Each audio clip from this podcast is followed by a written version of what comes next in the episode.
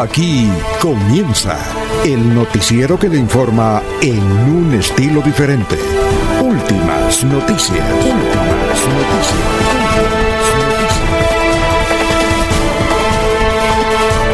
La información analizada por los expertos, sin sesgos, explicada con detalles, sin tanta carreta. Últimas noticias por Radio Melodía, también por Facebook y YouTube Radio Melodía. Director Alfonso Pineda Chaparro.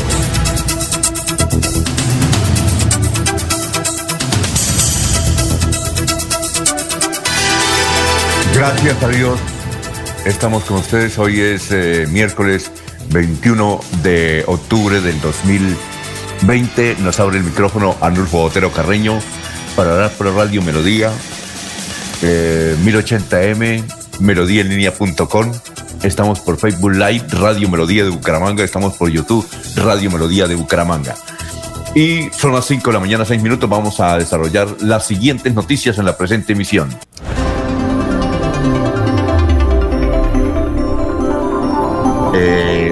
Tres marchas hoy en Bucaramanga con motivo del paro nacional y también con el segundo día de paro de los educadores. El eh, actor eh, santanderiano Fabián Ríos, que se encuentra viviendo en Miami, mandó un video, un mensaje, porque su, su tío, que le ayudó tanto cuando él estaba empezando la carrera, Jorge Alberto Ríos Velázquez, funcionario que fue funcionario del Poder Judicial en Santander, se encuentra perdido. Estaremos hablando también hoy de la investigación que cerró la justicia por los hechos del coronavirus de la reina santanderiana María Claudia Peñuela, indicando que ahí no cometió ningún delito. Médicos santanderianos ganaron Premio Nacional de Urología. Tribunal Administrativo de Santander admite demanda de pérdida de investidura contra los concejales de Bucaramanga, Jorge Humberto Rangel, es el presidente y del Partido Conservador, Nelson Mantilla y Francisco Javier González.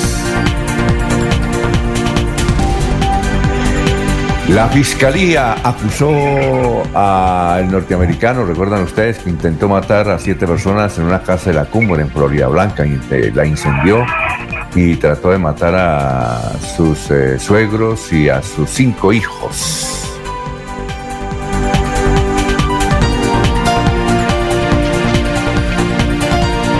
Bueno, bienvenidos a las noticias. Vamos a saludar a nuestros compañeros del CETE virtual de Radio Melodía. Son las 5 7 minutos. Laurencio Gamba está en Últimas Noticias de Radio Melodía 1080 AM. Hola, don Laurencio, ¿cómo se encuentra? ¿Qué ha habido? ¿Qué más? Alfonso y oyentes, muy buen día.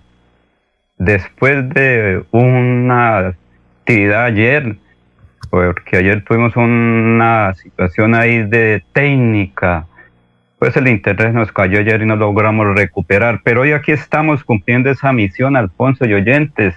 Y mil gracias a todos, a quienes hacen posible, Alfonso, que sigamos cumpliendo esta misión, tanto de informar bien como recibir informaciones. Y Alfonso, hay que decir que muchas gentes trabajan para que esa misión se cumpla. Doña Sara Prada Gómez, don Jairo Almeida, Milena Gómez, Arnulfo Otero, el transmisorista, usted y yo que estamos trabajando desde madrugados y mucha gente trabaja para que esa misión, para que continuemos y sobre todo hoy que hay tantas marchas, que hay tanta situación, hay preocupación.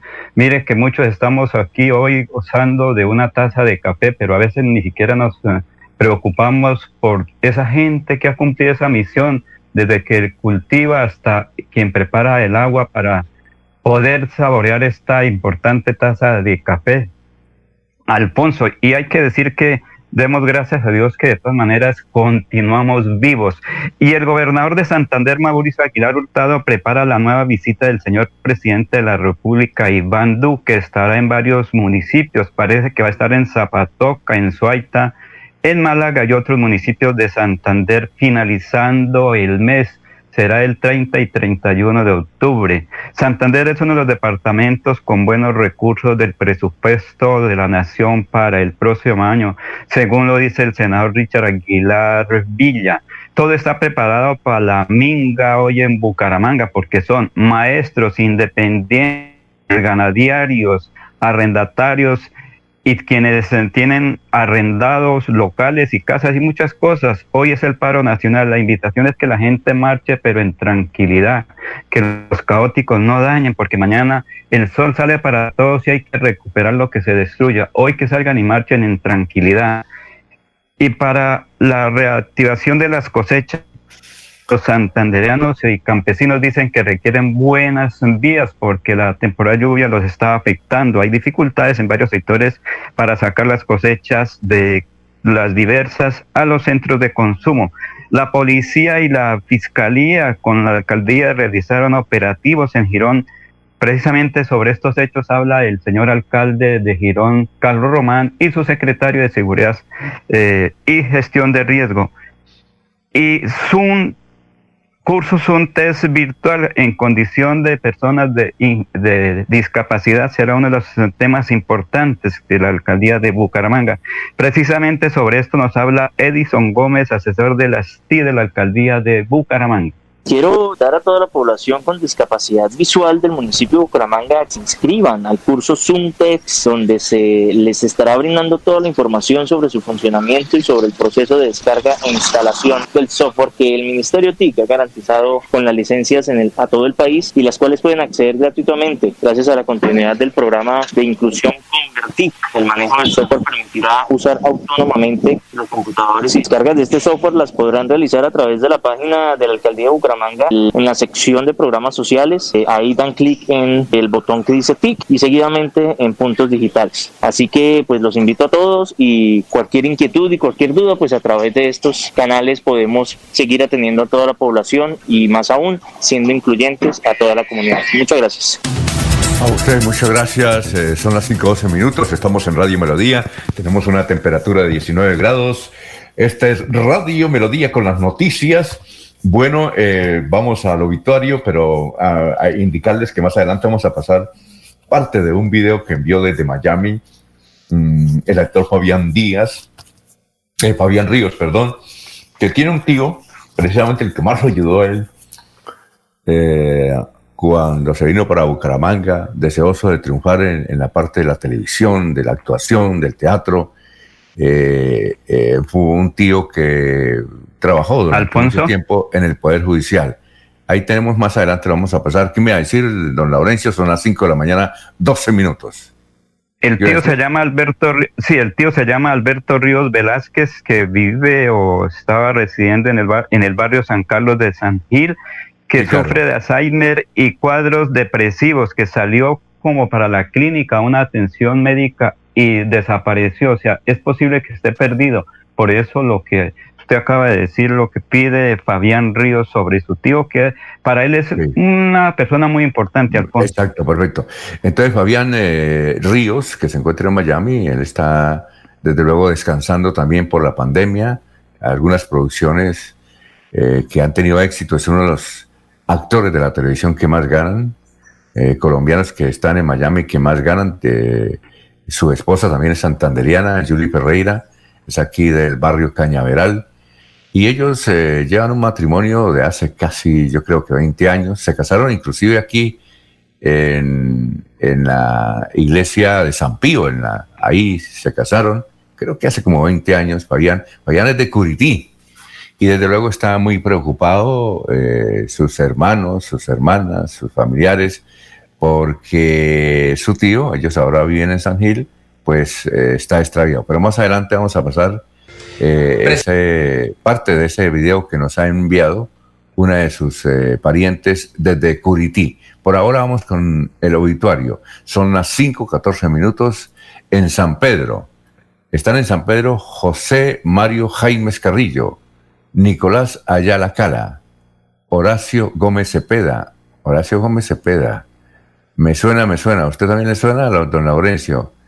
pues algo por el apellido Cepeda, recordemos que... Cepeda. Sí, no sé si será pariente de eh, quienes fueron de televisión, ¿recuerda los Cepeda? Sí, debe ser hijo de Alfonso Gómez Castaño. Los hijos, ¿recuerda usted del gran constitucionalista, abogado? Sí, que siempre entrevistábamos. Usted alcanzó a conocer a Alfonso Gómez Castaño, ¿no? Sí, señor, con él compartimos y con don Bernardo Socha Acosta y creo que con el doctor Julio Enrique Avellaneda cuando él cumplía sus funciones importantes. Era un grupo de trabajo y sobre todo que él era atendía cualquier tema sobre la ciudad. Creo que también fue con, si no estoy mal, en Bucaramanga. Pero estaba muy pendiente de la actividad diaria de Bucaramanga. Entiendo que su hermano Germán fue gerente de la lotería.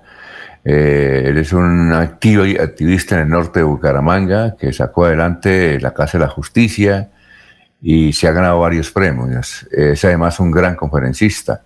Creo que Horacio Gómez Cepeda es hijo de Alfonso Gómez Castaño, que ya murió, pero aquí dice cenizas presentes. Eh, su sepelio es hoy las 2 y 30 de la tarde. Vamos a, ver si algunos oyentes nos ayudan. Si del que estamos hablando, Horacio Gómez Cepeda, es hijo de Alfonso Gómez Castaño. Eh, falleció también Elkin Cancela Villamizar, cenizas presentes. El angelito Michael Josué Fonseca Guerrero, así lo tienen registrado en la funeraria San Pedro. El angelito Michael Josué Fonseca Guerrero, cenizas presentes, Marta Socorro Telles, Telles, también cenizas presentes. Y vamos con el obituario de los olivos. En los olivos está Elcida Carreño Granados, Rubén Gualdrón Oviedo y Ubaldina Gómez de Ríos. Esos son los eh, obituarios para el día de hoy. Y también estamos saludando a las personas que ya se encuentran en el chat de Radio Melodía y las personas que ya nos están eh, eh, enviando mensajes. Con mucho gusto los vamos a registrar. Un saludo para don Jairo Macías, en Bucaramanga, para Nacho Macías, eh, un saludo para él. E igualmente para don Benjamín Gutiérrez, Juan José Rincón Osma, eh, don Ramiro Carvajal, Deportivos Carvajal. Un saludo también nos envía eh, Aníbal Navas Delgado, gerente general de Radio Taxis Libres, que tiene el teléfono 634-24, 634-2222. Un saludo, 6, repito el teléfono de Taxis Libres, Radio Taxis Libres, 634-2222. Un saludo para Lino Mosquera, para Juan José Rincón Osma, para Peligan, para Pedrito Galvis, Paulito Monsalve, para Gustavo Pinilla, dice feliz miércoles, para Godofredo Mateus Ariza, que nos escribe desde Barbosa, para Gerardo Gómez Porero, en fin, para todos ellos, un saludo, saludo muy especial. Vamos a ver entonces, a, escuchar y a ver desde Miami que envía Fabián, eh, Fabián Ríos desde Miami este importante documento pidiendo solidaridad para con su tío. Escuchémoslo y veámoslo. Precisamente en San Gil, Santander y en todos sus alrededores. Estoy alertando en este momento a todas las autoridades, por favor, en San Gil, todo el que esté viendo este video, les pido por favor que me ayuden a buscar a un tío mío, se llama Jorge Alberto Ríos, todos en San Gil lo conocen, Jorge Alberto Ríos, jubilado del Poder Judicial. A todo el que esté escuchando este mensaje, por favor, ayúdenme a buscarlo en San Gil, a la policía, a todos los que estén cercanos a la policía, al alcalde de San Gil, por favor que cierren todos los alrededores de San Gil. Mi tío se acaba de perder, tiene problemas de depresión, tiene 78 años, está desaparecido desde esta mañana, por favor, ustedes me conocen, soy Fabián Ríos, soy de Santander. Nacido en Curití, eh, eh, somos de San Gil, Santander, de Curití, la familia Ríos Velázquez, por favor, mi tío Jorge Alberto Ríos se acaba de desaparecer Necesito que por favor, San Gil, todos ustedes, los que tengan un celular en este momento, ustedes lo conocen, en este instante ustedes están viendo la foto de mi tío Jorge Alberto, el papá de Oscar Ríos, el papá de Jorge Alberto Ríos, a todos los García, a todas las personas que son conocidas en San Gil, por favor ayúdenme a buscarlo. Iba para la clínica a una cita con una tía mía y se acaba de desaparecer, está desaparecido desde esta mañana, por favor ayúdenme a buscarlo, ahí está la foto. Es un hombre de 78 años, tío mío, el mayor de los ríos, jubilado del Poder Judicial, por favor ayúdenme a buscarlo. Bueno, eh, el video dura más, dura casi cinco minutos. Ese Fabián Río, que a propósito, le ha ido muy bien. Eh, la carrera de él es eh, muy, muy, ejemplarizante porque él nació en una vereda de Curití, estudió allá en la concentración escolar de Curití y por la timidez quiso eh, ser actor y desde luego se vino para la ciudad de Bucaramanga, luego para la ciudad de Bogotá. Eh, en Bogotá conoció a una santanderiana, Yuri Ferreira, y se casaron y los dos son actores extraordinarios. Eh, y desde luego ha trabajado en muchísimas series, en Netflix también, eh, en televisión de las eh, grandes culebrones esos de los narcos, él estaba ahí. Eh, se hizo muy famoso en la serie Sin Tetas No hay Paraíso. Y desde luego desde hace, luego estuvo residiendo en México, de México pasó a Miami, en Miami ha hecho una excelente labor con su esposa Yuri y sus dos hijos, ya adolescentes, en fin, pero tiene esta dificultad eh, en el sentido de que, eh, que pues, eh, no, su tío, el que más lo ayudó, su tío, el que más lo ayudó, pues se encuentra perdido. Y por eso es el desespero, porque quien le dio la mano fue precisamente su tío, el que está desaparecido, el que lo ayudó, porque la familia pues tenía limitados recursos económicos, era una familia emprendedora, desde luego, eh, su señora madre, una líder comunal allá en el, en el sector de Curití. Ahora están dedicados varios de ellos al turismo.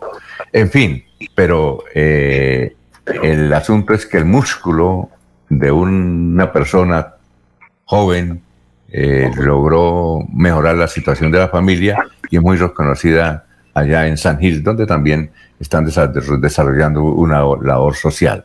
Son las 5 de la mañana, 22 minutos.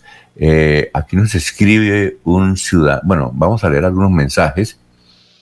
Eh, este dice: Soy operario de la empresa de aseo, los escucho siempre. Quiero informarles que el gerente Pedro Salazar resultó con COVID-19 y que se encuentra bien porque es asintomático y varios jefes administrativos de la empresa también resultaron positivos, hasta el jefe de seguridad ocupacional. La empresa de SEO ha estado de malas. Hace una semana se fue nuestro compañero porque un vehículo lo atropelló en el Carrasco y nos cuentan que una de las máquinas atropelló a dos personas ayer cerca del mercado campesino, cerca del puente El Bueno y una muchacha murió. Bueno, ese accidente y no lo conocíamos, pero bueno, ojalá, ojalá que se recuperen. Además, eh, varios eh, dirigentes nacionales han mencionado que han resultado con COVID. Por ejemplo, la exministra de Comunicaciones y actual senadora de la República, obviamente del Centro Democrático, del departamento de Córdoba, creo que es ella, o de Sucre, uno de esos dos departamentos, eh, María Rosario Guerra, dice que no tiene, es que hubo una sesión presencial del Senado del Senado de la República eh, hace unos ocho días, precisamente para hablar del presupuesto, y ella estuvo allá. Y ella, pues desde luego, mm, mm, quiso tomar unas pruebas porque dijeron que alguien en el Senado había resultado con COVID. Se las hizo y desde luego resultó con COVID y, y empieza pues la cuarentena. Son las 5 de la mañana, 23 minutos. Alfonso, Alfonso. Cuénteme. Es que también varios alcaldes en Santander ya se están recuperando, que han sido asintomáticos. Vemos, por ejemplo, el alcalde de Bucaramanga, la familia del alcalde de Puerto Wilches y varios alcaldes eh, cuyos nombres los tengo, pero no estoy autorizado para darlos porque apenas es lógico, también ya están recuperados. A pesar de las dificultades, han seguido atentos a la administración pública. Varias de esas personas eh, en municipios santandereanos pues han estado en cuarentena y ya la mayoría, según lo que me han informado, han superado y ninguno ha tenido que ir de los alcaldes a las UCI, sino son en sus respectivas casas con atención, eso sí, de la Secretaría de Salud Departamental del municipio y atención local, pero que la mayoría ya prácticamente estos días se reintegran a su trabajo, Alfonso. Muy bien, son las 5 de la mañana, 24 minutos, 5 y 24. Vamos a seguir saludando a nuestros compañeros de la mesa virtual de Radio Melodía. César Tavera está en Últimas Noticias de Radio Melodía 1080 AM. Bueno, gran César, ¿cómo está? Y lo hemos tomando su primer tinto. ¿Qué ha habido? gracias, director, muy bien, gracias, gracias. Un saludo a Lorenzo y a todas las radioescuchas. Ajá. Fieles de la emisora y del programa. Bien, director, bien. Muy bien. ¿Qué tenemos para hoy? Hoy, e, este día, ¿a qué se consagra? Bueno, este es un día, bueno, aparte de lo que por ahí la comunidad internacional se lo consagra, también hoy, hoy es un día en Colombia que pasan cosas interesantes en Colombia, ¿no? Ahora, ahora las comentamos. Hoy es el Día Mundial del Ahorro de Energía. Los ecologistas y los, eh, los líderes del medio ambiente, los defensores del planeta, es un día propicio. Ellos eh, lo tienen planteado de, 1970, de 1971, más o menos, 70-71, el Día Mundial del Ahorro de Energía, que tiene que ver con la reconversión de las fuentes de energía, con el cambio de hábitos, con sí. el reciclaje, con el cuidado del agua, con todo lo que tiene que ver, todas las variables que tienen que ver con, con el planeta y la biosfera, lo biótico, el agua, el suelo se cuide. Y esa, esa es una bandera universal, esa es una bandera totalmente transversal, todos los países se vinculan. En unos más que otros hay más costumbres del asunto, ¿no? Eh, en un día como hoy, a veces eh, toda la cultura, todos todos los liderazgos del tema, del asunto, propone el día en, eh, apagar por una hora la luz, lo han hecho los otros años. Este año la propuesta es, a raíz del COVID, entonces se ha pedido es tomar conciencia y en lo posible eh, publicar Big Data sobre el tema del avance del cuidado del planeta. Ese es un día dedicado para eso. Pero quería destacar hoy que hoy en, hoy en hoy fue hace en 1971 se le entregó el premio Nobel de literatura a Pablo Neruda, el chileno Hace 49 años. Hace 49 años. Sí, Para una ayuda con el de la canción Desesperada.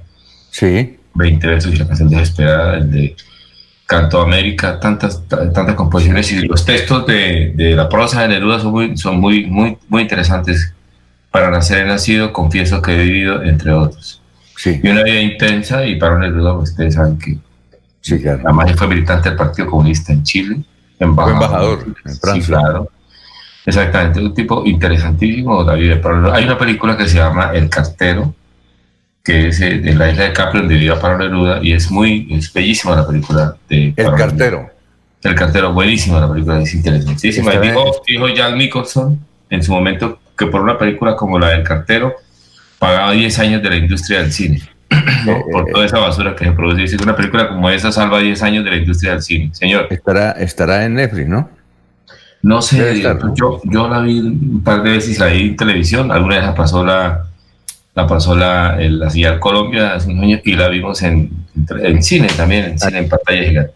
¿Es la vida de él o qué? Es la vida, de, él en Italia, una relación que él tuvo con un cartero que le traía misivas eh, en cicla hacia la casa de él que estaba en una lomita en la isla de Capri y el cartero en la época del nacionalsocialismo italiano, más o menos se dice en esos tiempos, y el cartero también es militante del Partido Socialista, y se establece la relación alrededor de qué es una metáfora. Ajá. Bueno, y al final la película, si no, cuenta el final, pero es, muy es llamativa la Y eh, ya ese, ese, protagonista ya murió en la vida real, ya murió el protagonista del y de Pablo eh, un día como hoy eh, nació en 1863 Alfred Bernard Nobel, el que dejó la plata y se inventó los premios Nobel. Y Alfred Nobel. Sí, Alfred Nobel, el, inventor de la nitroglicerina, de la dinamita y él dejó los fondos para el tema de la paz, después se volvió para la literatura, etcétera, todo lo que implica ese tema por estos tiempos eh, tan vigentes para la cultura y la ciencia y la, y la sociedad un día como hoy.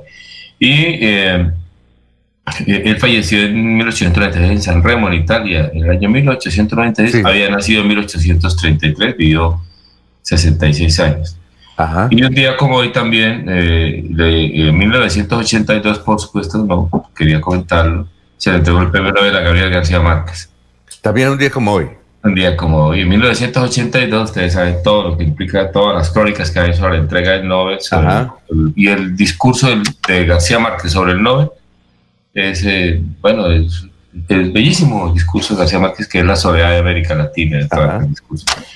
Esos son los, los datos que podríamos... Bueno, aquí un oyente nos refresca la memoria y dice que un día como hoy murió Alberto Piedraíta Pacheco hace seis años. Ah, ¿Lo recuerda? Alberto Piedraíta Pacheco, pero claro que sí, fuimos radio escuchan. tolimense. Y con un, con un humor en radio serio y cáustico el viejo Alberto Piedraíta. Eh, venía mucho a Bucaramanga. Ajá. A mí, yo alguna vez lo vi vino por aquí a una conversación, vino y yo, yo asistí, ¿no? Venía mucho a la, esquinita. Sí, me llamó la atención que era una persona que no era alto, ¿no? No era de calle tan alto. No, no era muy alto. El voz como no lo veía y, uh, un señor. Y habló con él y todo. Sí, no, era muy bien. Una conversación por aquí. Muy bien. Y que un día como hoy nació Celia Cruz sí, la, ¿no? la guarachera América. Sí, claro, lo, lo, lo, lo, iba a traer, pero me parecía que sí se le la, sí. la guarachera América. Sí. ¿Quién, no es lo Muy bien.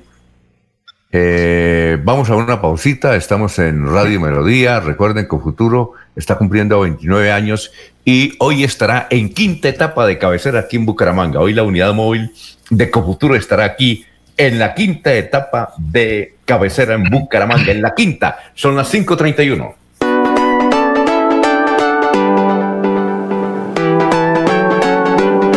Melodía, Melodía, Radio Sin Fronteras. Escúchenos en cualquier lugar del mundo. Melodíaenlínea.com es nuestra página web. Melodíaenlínea.com, señal para todo el mundo. Radio sin límites, Radio sin fronteras. Radio Melodía, la que manda en sintonía. Sigámoslo haciendo bien mi Bucaramanga. Humangueses, les habla Juan Carlos Cárdenas. Hoy más que nunca, todos debemos asumir un compromiso con la ciudad y con cada uno de nosotros. Y esta será la clave para enfrentar esta nueva realidad. Pero confío en que atendiendo las prácticas de bioseguridad lo vamos a lograr. Cuidemos a nuestros seres queridos, en especial a nuestros adultos mayores. Vamos a seguir reactivándonos, recuperando puestos de trabajo y generando progreso para Bucaramanga. Alcaldía de Bucaramanga. Gobernar es hacer. Cajazán hace realidad tus sueños. Participa de la postulación virtual al subsidio de vivienda de interés social en www.cajasan.com hasta el 23 de octubre y prepárate para quedarte en tu casa propia, sin intermediarios y sin costo. Vigilado Supersubsidio. Si estás en mora con tu impuesto vehicular, pagas sin sanciones ni intereses moratorios. Y además obtén un descuento del 20% del capital si pagas hasta el 31 de octubre y el 10% hasta el 31 de diciembre para vigencias anteriores. Te esperamos en horario extendido hasta las 4 de la tarde en las casas del libro total y desde los puntos Baloto, éxito, efectivo desde la página web www.santander.gov.co. Recuerda, Gobernación de Santander, siempre Santander.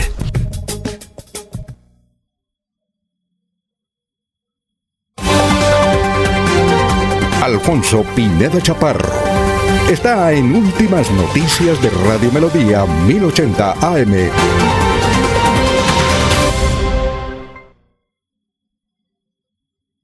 Importante hoy, sin lugar a dudas, son las marchas. Las marchas. Eh, en Bucaramanga hay tres puntos. Ayer Mauricio Martínez nos indicaba que una es la Puerta del Sol, otra eh, es eh, salen de la Universidad Industrial de Santander y no recuerdo la tercera, Laurencio. ¿Usted recuerda la tercera? ¿De dónde es que sale la tercera parte del Parque de los Niños o de dónde? Eh, prácticamente, digamos que por frente al Parque del Agua bajan y se encuentran ahí con otro grupo de Ah, personas, de ciudadanos, y luego vienen todos por la 27, pero Alfonso, yo creo que si quiere más adelantico, ya escuchamos a los eh, eh, a Ligia Mateos, que es una de las personas que de Claro. la central unitaria que está trabajando frente a eso, y sería importante Estuve- que ella, pues, Eh, El diario La. República, el diario La República, César, publicó ayer cómo, eh, cómo ganan los profesores en América Latina y en el mundo. Veo que Colombia, por ejemplo, César, según ese informe que trae el, ba- el- el diario La República, eh, esto, Colombia no está mal. Es decir, según la referencia, los profesores colombianos ganan más, por ejemplo, que los chilenos, que me, que me causó una impresión porque en Chile, si hay algo caro eh, en la educación privada, es precisamente la educación. Eso es para millonarios tener un muchacho en bachillerato en la universidad en Chile. Pero eh, en cuanto a la administración pública, yo pensé que los chilenos ganaban más que los colombianos. Y no, los colombianos ganan, por ejemplo, más que Chile, más que Costa Rica. Eh, eh, nos gana México. En México un profesor gana muy, pero muy bien. En México. Eh, bien, nos- ¿usted tenía esa referencia que no está mal el sueldito aquí de los profesores colombianos? Según Sí, esa- eso sí, que los- publica en el diario La República, pues. Sí, digamos que el, el tema de los profesores en el, universalmente, ¿no? Y, en América Latina es que, digamos, em, hay una carga, digamos, histórica de la génesis del profesor. Los profesores, el, el, pe- el educador, el pedagogo nació como, una- como un oficio menor en Grecia, ¿no? Pedagogo es el, el que, el que enseña, pedagogo que enseña a los, los jóvenes. Entonces era un oficio menor, digamos, era digamos, una especie de, de, de oficio, digamos, lateral en Grecia, ¿no? Y era un oficio, era un oficio. Y trae esa carga desde ahí de que es un oficio. Hoy en día, pues ellos estamos profesionalizados y estudiamos y trabajamos para poder pararse frente a un grupo de personas y formarse. Pero, digamos, tiene esa carga de que el pedagogo es un oficio menor, ¿no? Un oficio menor. Entonces viene de ahí en Occidente, es un oficio menor. Pero no es una de las, no es, no es una, yo soy de este parecer. Un profesor o un ser humano vuelto profesor persona que durante 25 años tenga 35 alumnos de 7 a 12 del día, eso, el, el desgaste es brutal. Sí, pero, pero en cuanto Para a... decir lo siguiente, sí, pero para decir lo siguiente, entonces los ingresos de esos, entonces yo lo digo respetuosamente, esa tabla me parece que se saque, pero digamos, eh, comparativo con otras profesiones no son los mejores pagos. Ah, no, con otra profesión no, pero eh, eh, recuerda usted que hace unos eh, 50, 40 años, ser profesor era un estatus enorme. Además, tenía, se grababan con dos, inclusive yo creo que hay gente viva que tiene dos pensiones, ¿no? Sí, Dos eh, pensiones. sí, claro. Tres, Sí. Alfonso, tres. Tres. tres. pensiones, Alfonso. Pero, Alfonso, es que Aquí, es una cosa venga. muy importante, señor. Pero aquí le cuento una cosa, no vamos a dar nombres. Aquí en Bucaramanga, en Santander, en el área metropolitana, hay profesores que viven en palacios. Palacios, casas tremendas. Claro, sí, Alfonso, claro. palacios, Pero, es decir, Pero, eh, pero, pero ¿qué, pero ¿qué tiene de malo eso? Es que yo no, No, no. O sea, tiene, no es que tenga de malo, sino tiene algo de curioso. hay- venga, cosa, que, hay- están hay- haciendo una manifestación, manifestaciones cuando hay profesores que tienen mucho dinero pero ojalá, venga, venga, digo una cosa, o ganan Ojalá. muy bien. Ojalá los ricos marcharan por los pobres, o sea, ojalá los ricos protestaran porque hay pobres, de verdad, en serio. O sea, los multirricos, los, ve- los 20 ricos de Colombia hicieron una marcha y dijeran, protestamos contra la pobreza, ojalá también hicieran eso, ¿y qué pasa? O sea, pero el hecho de que la gente vive bien, entonces no puede hacer una marcha, ¿quién dijo eso? Eso que tiene- al contrario, esas marchas son más civilizadas, porque aquel que viva bien y no pida vindicación para los demás está loco. Esa es nuestra parte mía. Eh, Es César, también señor, también no. hay un desconocimiento que conocemos que hay profesores, sobre todo de eh, municipios alejados, barrios alejados, Claro. que, que trabajan con las uñas. También hay que reconocer eso. víctimas de la guerra, son los del conflicto, víctimas del conflicto armado. O sea, un profesor de eso está en un lugar que hay, que hay guerrilla, o hay paramilitarismo, o hay BACRI, y él tiene que caminar con eso. Y un profesor más informado en la ciencia, que tiene claro lo que es la emancipación, la comprensión de la ciencia, el cosmos, la célula, y tener que decir mentiras porque no peligra la vida. Imaginen ustedes esa, esa humillación. No, César, pero hay, hay otro, otro aspecto. Usted que, que, es profesor, que fue profesor y que es profesor y que le gusta la docencia, que eso es una misión realmente chévere. Hay a usted le gusta ser educador, ¿no? A usted le gusta. yo creo que, yo creo que he sido muy feliz ahí. En, lo que pasa es que muchos profesores eh, eh, dejan o únicamente direccionan su profesión en materia de dinero, mientras que otros, eh, como usted, dedican su posición, la dirigen en materia de función social, ¿no es cierto? Pero le quería decir esto, director, venga, es que hay un tema, y estoy, ese debate es interesantísimo, mire, y lo planteamos. Santander, sobre todo el Santander, que es un, departamento de normalistas y exporta profesores para el país. Aquí hay muchos normales, ¿no? Sí, los profesores y profesoras en Colombia, yo me he encontrado profesores santanderianos en todos los departamentos. Yo estudié en la normal del Cerrito, yo estudié en la normal de no sé dónde, yo otras cosas. Eh, Santander exporta profesores este, y esta es una tierra de educadores. Bueno, ustedes saben que la educación en el siglo XIX comenzó el pie de cuesta la educación moderna con el, con el profesor Paredes, el gran reconocido profesor Paredes, y aquí venían hacia venezolanos, hasta aquí en los, en los, internados. Santander fue tierra de internados. Eh, Santander, entiendo por Santander desde, desde Pamplona, Cúcuta, Ocaña, Santander, Bucaramanga, Socorro, aquí tierra de internados. pero para plantear lo siguiente, eh, cuando la educación, digamos, la universalización de la educación promovió que eh, cualquier, cualquier persona profesional podía ser profesor. Entonces, digamos, muchos de los profesores, lo digo y seguramente el debate va a estar ahí, no se fueron con vocación hacia la magistratura, a ser profesores. Entonces fue como una especie de que mientras tanto, mientras, mientras, como un descarpadero para, ganarse la vida, por supuesto, yo lo entiendo. Y, y al llegar ahí, esto, al llegar ahí, pues se, estrellaron frente a un mundo que tiene su dureza, pero también tiene sus, sus, felicidades, como todas las profesiones. Pero no solo, y se quedaron ahí, nunca se fueron porque no se pueden ir porque es un tema de estabilidad digamos, pero no tanto por, no fue por la vocación, estoy de acuerdo, no tanto por el interés, de, digamos, profundo de ese profesor, eso está ahí, pero eso está en todas las profesiones, director, en todas las eh, también, por ejemplo, en los medios de comunicación, uno nota que hay gente que está ahí porque le va bien, porque consigue estabilidad, pero que, digamos, su mística para, para ser informador, para ser comunicador. O que, le, gusta la vitrina. Exactamente, porque yo, por ejemplo, ahora que estaba aprendiendo y estoy con ustedes ahí, y yo he visto, digamos, tengo perspectiva y digo, este, eh, uno le percibe, este tiene vocación, uno le aprende.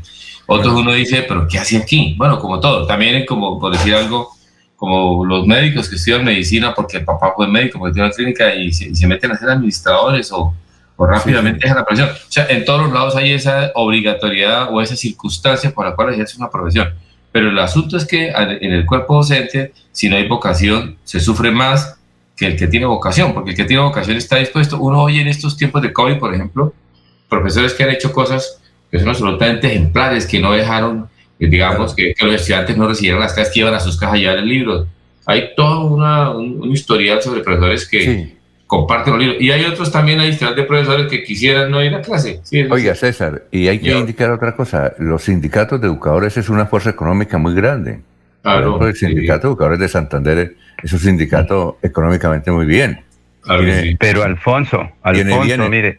sí, ya un momentico, Laurencio. Tiene bienes, por ejemplo, el edificio mm, ese de la carrera 27 que, se, que antes se llamaba Finsema. Sí. Y que tuvieron una EPS en Finsema, luego otra a través de un grupo político, Sol Salud, Sol Salud. Eh, tienen, creo, creo que todavía fincas mm, en la parte de Guatiguará tienen sedes eh, en diferentes lugares, si son fuerzas económicas. Por ejemplo, eh, el, Sindicato de Educadores del Huila. Esa es una fuerza económica también muy interesante. Pero, pero venga, le digo una cosa, director, para permitirle a Laurencio. Pero eh, eso, digamos, a mí, para mí hay que verlo como positivo, porque es que pasa lo siguiente, director. Porque precisamente un gremio se hace fuerte porque tiene, tiene fuerza económica, porque tiene propiedad. En, en, una sociedad de la propiedad, pues hay que tener propiedad, pero no solamente los profesores, también los, los comerciantes también tienen poder y tienen propiedades, también tienen eh, los, la asociación de profesionales. Los, eh, hay grupos de familias que son dueños de medios departamentos. O sea, yo pienso que eso no hay que verlo como un estigma. Y también, César, para el, paso a Laurencio, manejan eh, importantes y exitosas cooperativas aquí en Santander y en Colombia, por, porque es por eh, el apoyo de profesores. ¿Qué iba a decir, Laurencio? Son las 5.43.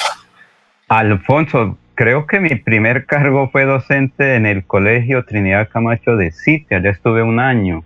Luego, pues he estado pendiente, Alfonso, y perdone la modestia, creo que he ayudado a nombrar primero a mi hermana, que ya prácticamente está pensionada, y por lo menos he hecho un trabajo, ahí sí, como dice la gente, sin cobrar ni un peso, casi a unos 150 docentes. En una ocasión, Jorge Agustín Sedano González nombró 50 docentes, posteriormente fueron creo que 70, que en esa época eran profesores por horas cátedras del Distrito Integrado de Comercio de Barbosa. He hecho una labor, pero ese no es el problema. El punto es que, mire, la educación en Colombia o el magisterio se comienza por ser normalista, luego tener una especialización. Mi hermana es psicoorientadora de la Universidad Pedagógica y Tecnológica de Tunja, la otra eh, sobrina que también está en magisterio también es de la Universidad de Tunja.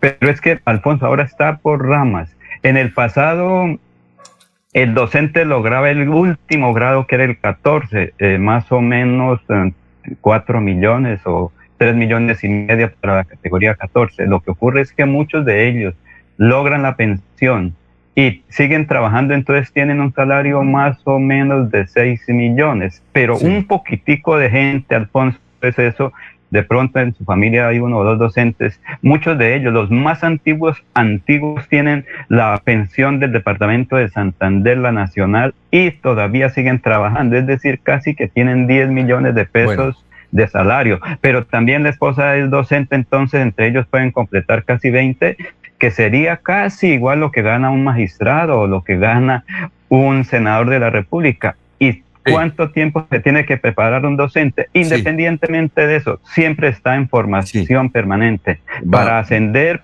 Y ahora, y, el otro fenómeno es que, Alfonso, los nuevos docentes sí tienen un salario eh, muy bajo porque ellos eh, terminan con una licenciatura o con una maestría y comienzan creo que con un salario de un millón cuatrocientos mil pesos. Hay, una, hay muchas cosas en eso, Alfonso.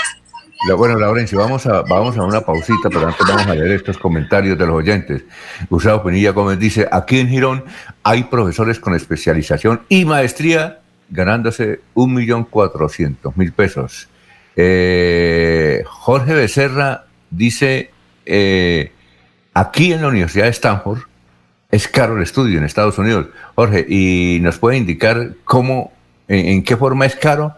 Que nos dé más o menos cuánto vale un semestre para tener aquí la calculadora. Eh, pero antes de irnos a unos mensajes 547, decir que yo tenía, yo tengo un amigo que acompaña siempre a la selección Colombia por todo el mundo y va a los mundiales. Y entonces él me dice, yo por allá me encuentro los paisanos aquí de Colombia, por allá me encuentro. Le dije, que mucho empresario. Dijo, no, sabe que yo me encuentro es gente de Ecopetrol, que trabaja en Ecopetrol, y además educadores. Eso me he encontrado con una cantidad de profesores porque tienen platica. Bueno, vamos a una pausa. Eh, Confuturo está cumpliendo 29 años. Hoy estará en quinta etapa, 547. Los Olivos, un homenaje al amor. Primera clave para superar el duelo. Acepta tus propios sentimientos. Lo mejor es darle la posibilidad de atravesar sentimientos como negación, tristeza, frustración, ansiedad, vacío, miedo. En tu duelo estamos ahí. Los olivos, los olivos. Para seguir adelante, crédito educativo en línea. Ingresa a www.cofuturo.com.co. Tenemos la tasa de interés más baja del mercado Atención telefónica 318-717-3270, 322-306-0066 y 316-544-4253. Cofuturo. Construimos sueños de progreso. La oficina de pasaportes ya abrió sus puertas. Para acceder a tu pasaporte, ingresa a www.santander.gov.co. Das clic en la opción Trámites. Vas a Pasaportes. Revisa los requisitos que necesitas y agenda tu cita. Si aún no lo has reclamado, comunícate al teléfono 691-0880, opción 1, extensión 1051. Recuerda, la cita es gratis, no necesitas tramitadores. Gobernación de Santander, siempre Santander. Se va la noche Y llega Últimas Noticias. Todos los días, desde las 5 de la mañana. Empezar el día bien informado y con entusiasmo.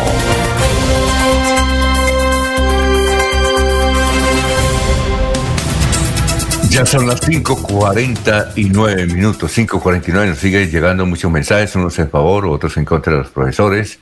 Eh, hay, hay, mucha crítica al profesor y sobre todo por la realización de tantos paros en Colombia, que como dice aquí un oyente, Valdemar eh, Díaz, que nos escribe aquí del Lagos 2, eh, dice, los profesores están ya convencidos que hay que hacer paros y les gusta, y son perezositos, son perezositos.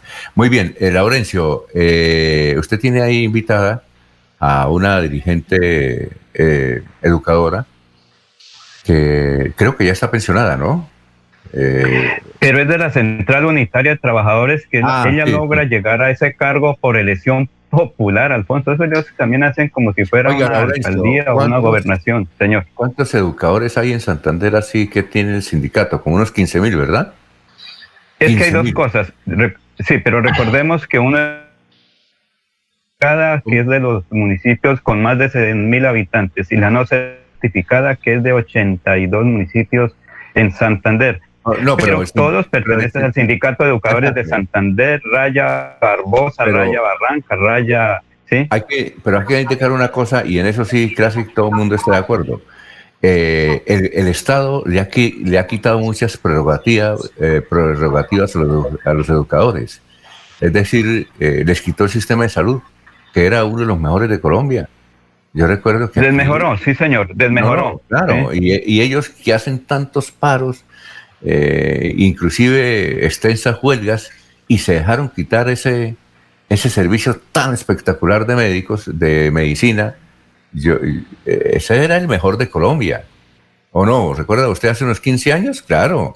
Sí, sí, pero Alfonso, qué mejor que escuchemos a la señora Ligia, porque es que ella va a salir a recibir la gente que viene del sur del Cesar, que viene del norte de Santander, porque Bucaramanga hoy se convierte también además en un centro de excepción de las protestas de varios sectores de los educadores y de otros, como yo digo, la minga, maestros independientes, los que ganan al diario y los que pagan o al arriendo, reciben o pagan arriendo. Entonces, la minga de Bucaramanga. Precisamente aquí está Ligia Mateos hablando sobre la situación de los docentes y lo que significa hoy que no hay las condiciones para el regreso a clases porque lamentablemente el gobierno no ha garantizado esos mecanismos de bioseguridad.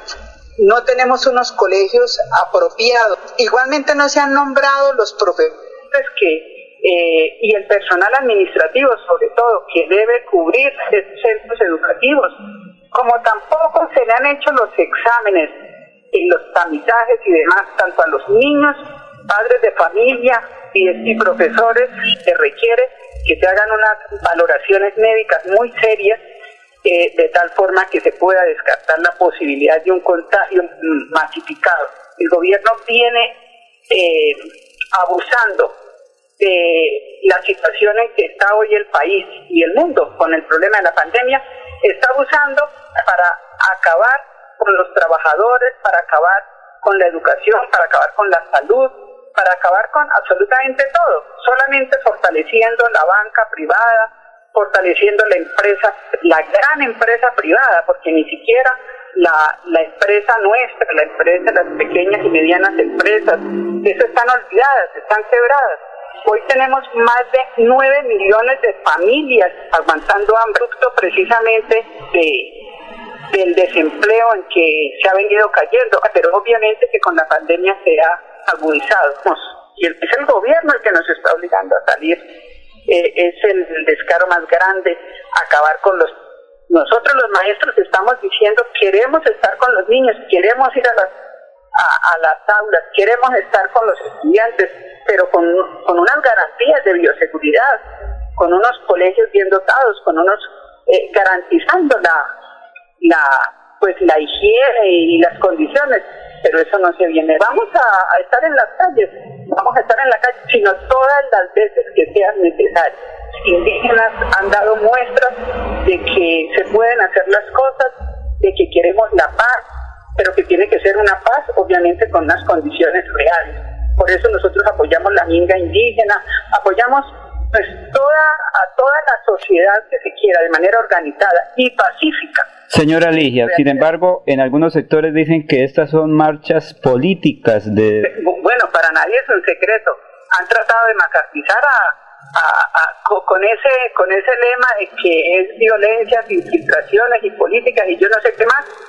Han querido eh, desmontar incluso la marcha, la minga indígena, que han demostrado hasta la saciedad su, su actuación pacífica y su reclamación precisamente por la paz.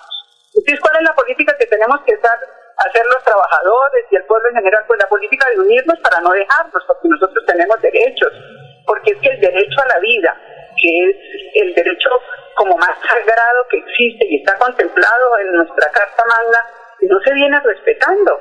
Pacíficamente a decir no estamos de acuerdo.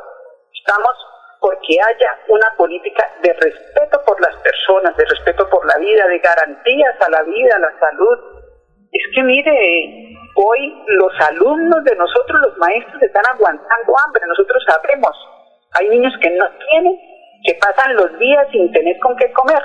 Bueno, la vida, aquí podemos vivir todos, este es un país muy rico, este es un país donde cabemos todos. Yo, que el gobierno tenga eh, en cuenta esta problemática y cambie su modelo de vida. Aquí no puede seguir seguirse privilegiando a los ricos y que el poder a costa de la vida y el sacrificio del pueblo colombiano. Eso no puede ser.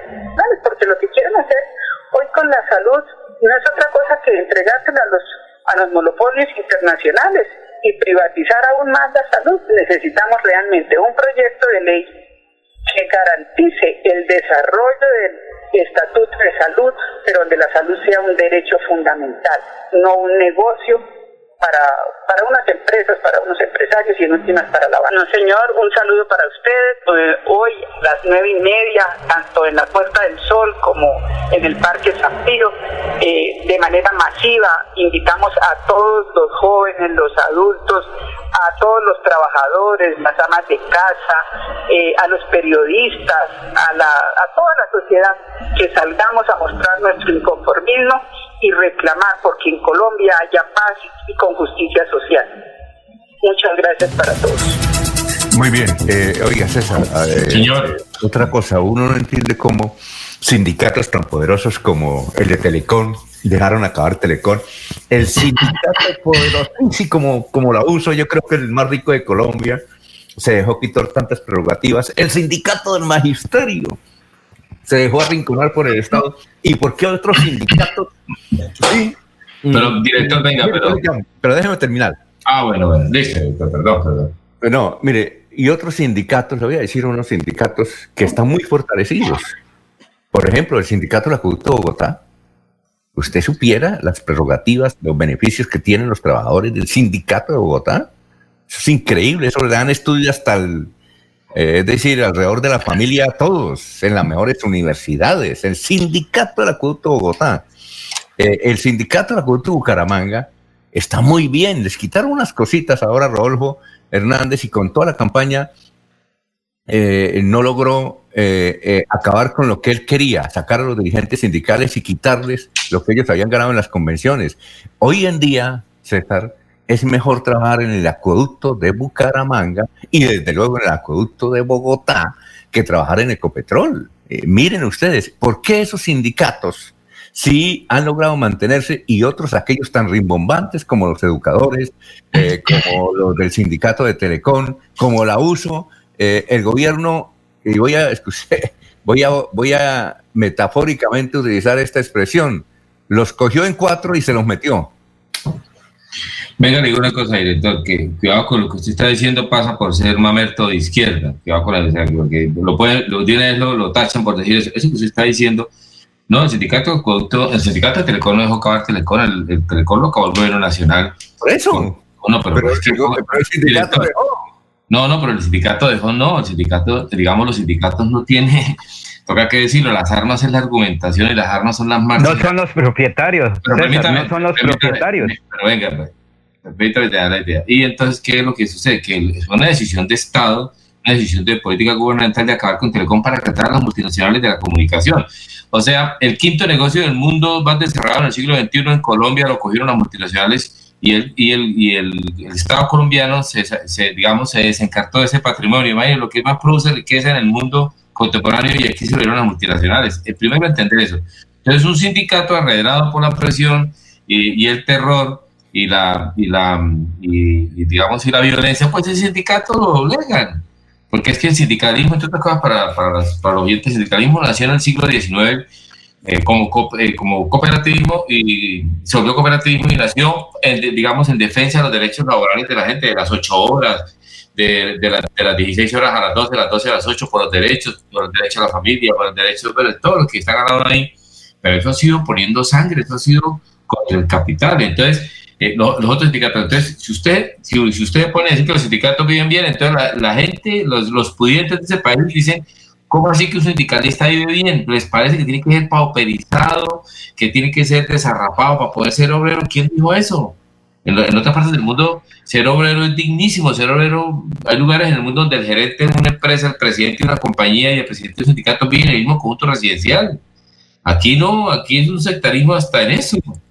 Entonces se, tiene por menos a alguien que, que viva de la mano de obra, se tiene por menos a alguien que desempeñe un oficio que sea sindicalizado. Entonces vive bien y entonces, ¿cómo así que un sindicalista gane, que un obrero gane 7 millones? No tiene que ganar un mínimo, porque esa es la mentalidad que tenemos y por las cuales se persigue el sindicalismo. Ah, también hay malas prácticas en el sindicalismo, también las hay en el sindicalismo. Hay buenas prácticas en los empresarios y hay malas prácticas en los empresarios. Hay buenas prácticas en los sindicatos y malas prácticas en los sindicatos, pero eso no quiere decir que es una expresión absolutamente respetable y hay que cuidarla, porque entre otras cosas es la democracia.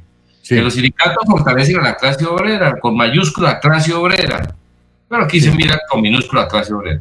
Bueno, eh, y ya para terminar, le voy a dar este dato del Sindicato del Acueducto de Bogotá, que es eh, el que trabaja allá y el que logra ingresar sindicalizado. Pero, una, pregunta, director, ¿pero usted está de acuerdo con que ese sindicato sea bueno y que la gente iba bien o no está de acuerdo? Yo, yo lo que estoy es pasando la información y haciendo preguntas. Pero mire, eh, César, hace como 20 años, hay un candidato aquí a la alcaldía de Florida Blanca, inclusive del Partido Conservador. No voy a dar el nombre. Villamizar. No, no, no, no, no, no, es nombre concreto. No, es ese, no es ese, no es ese, es otro. No, no, pero, ese, él es de Charta. Él es de Charta, Alfonso, es de Charta. No, pero no del nombre. Es uno que fue candidato a la alcaldía de Florida, fue alcalde encargado de Florida, tiene varias especializaciones y estuvo de punto de llegar a la alcaldía de, Florida Blanca y se fue para Bogotá y entró de obrero, de obrero. Mire, mire la diferencia, de obrero. Y lleva 20 años, creo que actualmente es el presidente del sindicato y bien, y la familia bien allá trabaja mejor que si hubiera, estado, si hubiera sido alcalde de Florida Blanca. Le oí ese dato, vamos a una pausa, son las seis de la mañana. Lo, minutos. Lo, conozco, lo conozco y, lo Ah, bueno, bueno, bueno. Es de Charta, Alfonso. No, es no, de no, Charta. no de apellido. Es de Charta. No de apellido. No, pero es de Charta. No de apellido. No, yo lo entrevisté. Yo lo entrevisté y es mi amigo. No, no de apellido. Entonces, imagínese cómo está ese sindicato. ¿Por qué ese sindicato del acueducto de Bogotá sí es bueno, es excelente, y otros acueductos, eh, que otros sindicatos que hay, por ejemplo, en el departamento de Antioquia, en el departamento del Quindío, aquí en Bucaramanga. Le tengo la referencia del sindicato del acueducto de, la ciudad de Bucaramanga. Muy bien, vamos a una pausa. Estamos en Radio Melodía, seguiremos debatiendo este tema que está interesante a propósito del paro de los educadores. Son las seis de la mañana, tres minutos, y recuerden, Cofuturo estará hoy en la quinta centro comercial de la ciudad de Bucaramanga con su unidad móvil. Aquí Bucaramanga, la bella capital de Santander. Transmite Radio Melodía, Estación Colombiana, HJMH, 1080 kilociclos, 10.000 vatios de potencia en antena, para todo el oriente colombiano. Cadena Melodía, la radio líder de Colombia. Un especial saludo a los habitantes de Bucaramanga y Santander. Les habla el doctor Javier Aristizábal. He investigado las plantas medicinales colombianas por 20 años. He creado la terapéutica natural al altel para tratar las principales enfermedades de los colombianos. Estoy con ustedes de 10 y 30 a 11 de la mañana por esta emisora. Estoy seguro que lograré cosas interesantes en la salud de todos ustedes. Si estás en mora con tu impuesto vehicular, paga sin sanciones ni intereses moratorios. Y además obtén un descuento del 20% del capital si pagas hasta el 31 de octubre y el 10% hasta el 31 de diciembre para vigencias anteriores. Te esperamos en horario extendido hasta las 4 de la tarde en las casas del Libro Total y desde los puntos Baloto, Éxito, efectivo desde la página web www.santander.gov.co. Recuerda, Gobernación de Santander, siempre Santander. Cuando pienses en amor, pasión, piensa en mí, Damiana. Pide ahora mismo tu tableta de Damiana para que disfrutes al máximo de una relación sexual con toda la energía, vitalidad y que te permita durar el tiempo que tú quieras. Damiana, pídela a domicilio en Bioalterna 643-6636 o al celular 321-441-6668. Bioalterna, calle 55 3117, Barrio Antiguo Campestre, Bucaramanga.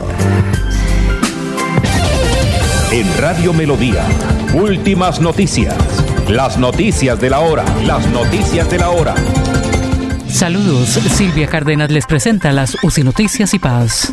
Gustavo Petro denunció el asesinato de dos miembros de Colombia Humana. Uno de ellos es Gustavo Herrera, quien fue gerente de la campaña presidencial del hoy senador. La Jurisdicción Especial para la Paz JEP mostró su inquietud porque no recibirá 30 mil millones adicionales para su funcionamiento después de que esa propuesta quedó por fuera del presupuesto nacional aprobado para el 2021 en el Congreso. El invierno genera afectaciones viales en Risaralda. Dos vías tienen restringido el paso hacia el occidente del departamento, afectando el tránsito hacia Chocó. Atención, magnífica oportunidad de negocio. Elementos de bioseguridad a los precios más bajos en Bogotá. Mascarillas quirúrgicas termoselladas de tres capas a tan solo 600 pesos en cantidades comerciales. Solo 600 pesos. Informes WhatsApp 1786-603-3480. 1786-603-3480. 1786-603-3480. En el mundo, la justicia alemana emitió una orden de arresto internacional contra los fundadores del bufete de abogados panameño Mossack Fonseca del escándalo de los papeles de Panamá que sacaron a la luz un esquema de evasión fiscal en 2016. Y en los deportes, en la primera fecha de la Champions, Barcelona, Manchester United, Lazio, Brujas, Leipzig y Juventus ganaron sus compromisos y sumaron sus primeros tres puntos. Se va la noche y llega últimas noticias. Todos los días, desde las 5 de la mañana, empezar el día bien informado y con entusiasmo.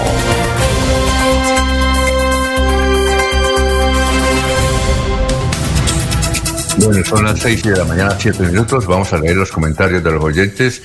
Eliseo Perdomo, eh, don Eliseo, oh, es que nos mandó una carta muy, muy larga, un comentario muy largo a los profesores y educadores. Don Eliseo Perdomo de Alvarado, desde su finca La Estación, en el Tolima. Un, un poquito, vamos a tratar de simplificarlo y ahorita la leemos. Ana Galeano dice: No hay plata ni empleo, no hay empresas. El comercio está lleno de contrabando, ni los emprendedores pueden salir Uh, adelante. Los eh, ah, esto, Gustavo Pinilla. Los perezosos profesores inician clase por redes sociales a las 6 y 30 de la mañana y terminan a las 3 y 30 para seguir luego atendiendo a los alumnos y padres de familia. Dice Gustavo Pinilla. Ana, Gano, Ana Galeano Ana dice, buenos días para los que sufren por los maestros con dos pensiones. Les contamos que ya la mayoría se han ido. Son pocos los que aún quedan ya pronto se les cura esa amargura. Además, en descuento de ley se va casi una pensión. Paren de sufrir y estudien para, para, para. Bueno, Eh, Jorge Becerra, desde Estados Unidos. Le preguntamos que cuánto vale una carrera en la Universidad de Stanford, que dice que es muy cara, y dice, no sé bien, pero aquí hay apartamentos dentro de la universidad y dicen que es caro. No se olvide de saludar a doña Sonia y José Cervantes, que son mexicanos que escuchan el noticiero conmigo. Bueno, eh, don, a ver, don Abelardo Correa dice lo siguiente, dice, la lucha sindical Mm, es la mejora de la ciudad de vida de los es la mejora de la calidad de vida de la clase trabajadora, porque la generación de riqueza que se hace a través del trabajo debe ser repartida con, los que producen. Eh, los ricos no generan riqueza, se quedan con la riqueza, por eso son ricos. Si generan riqueza, se llamarían trabajadores. Eh, a ver, vamos a ver. ¿Quién más nos escribe? Juan de Dios Martínez. Juan de Dios Martínez dice, sí, eh, era sabroso ser educador hace 20 años, cuando yo me pensioné. Era sabroso, yo tengo dos pensiones y mi esposa tiene dos pensiones. Gracias a Dios estamos bien de salud. Eh, eh, Pedro Galvi dice, los sindicatos como FECODE se encuentran organizados, músculo financiero y afiliados. Si siguen más comentarios, más adelante los vamos a dar a conocer. Estamos en Radio Melodía, son las 6 eh, de la mañana, 10 minutos. Vamos con otras noticias. Otras noticias eh, eh, son las siguientes. Esta, por ejemplo, cerraron la investigación que la Fiscalía adelantaba contra María Claudia Peñuela, señorita Santander, en el 2001, creo, porque ella llegó con COVID en marzo y estuvo en el Hotel Dan y desde luego parece que espantó a los clientes y el Hotel Dan eh, le, acusó, pero ella salió bien librada, que cumplió todos los eh, términos de bioseguridad y que ya frente a la ley queda bien. María Claudia Peñuela. Otra información, médicos santanderianos ganaron premio nacional de urología, vamos a entrevistar más adelante eh, a uno de ellos. Y esta, el Tribunal Administrativo de Santander, esta sí no la sabíamos. Eh, eh, aceptó la demanda de pérdida en investidura de los concejales Jorge Humberto Rangel, Nelson Mantilla y Francisco Javier González. Eh, estos concejales y varios de Bucaramanga tienen muchas demandas de pérdida de investidura. Hmm, con tantas demandas yo creo que se van a, se van a acabar. Y no sé si don Laurencio y César se acuerdan de el, norteamericano, que yo pensé que era viejo. De la cumbre, de la mm. cumbre. No recuerdo el nombre. Eh, el norteamericano que intentó matar, mire, eh, en la casa de él, él está casado, tiene cinco hijos y en la casa estaban los suegros. Entonces son dos más cinco, siete. ¿Ya? Eh, la abogada eh, va a perseguir, que es la señora Celi. Usted la conoce, ¿no? Sí, eh, el doctor Julio sí la conoce bien. Celi, ella viene defendiendo esos casos, porque Alfonso, es que el señor parece que tiene... No, no, es que el señor, el señor americano tiene problemas ah, psicológicos porque es que intentó fue quemar la casa con la familia interna, después él también quiso suicidarse, recuerde que... Entonces entiendo que ahorita la situación es debe pasar a un centro de resocialización. El, hospital psiquiátrico, creo que esa es la determinación, porque que no estén los expertos en el derecho. Sí, nos contaron, Laurencio, otra que no sabíamos, que hace unos años eh, fue a una entidad pública y no le quisieron atender, entonces le metió candela también.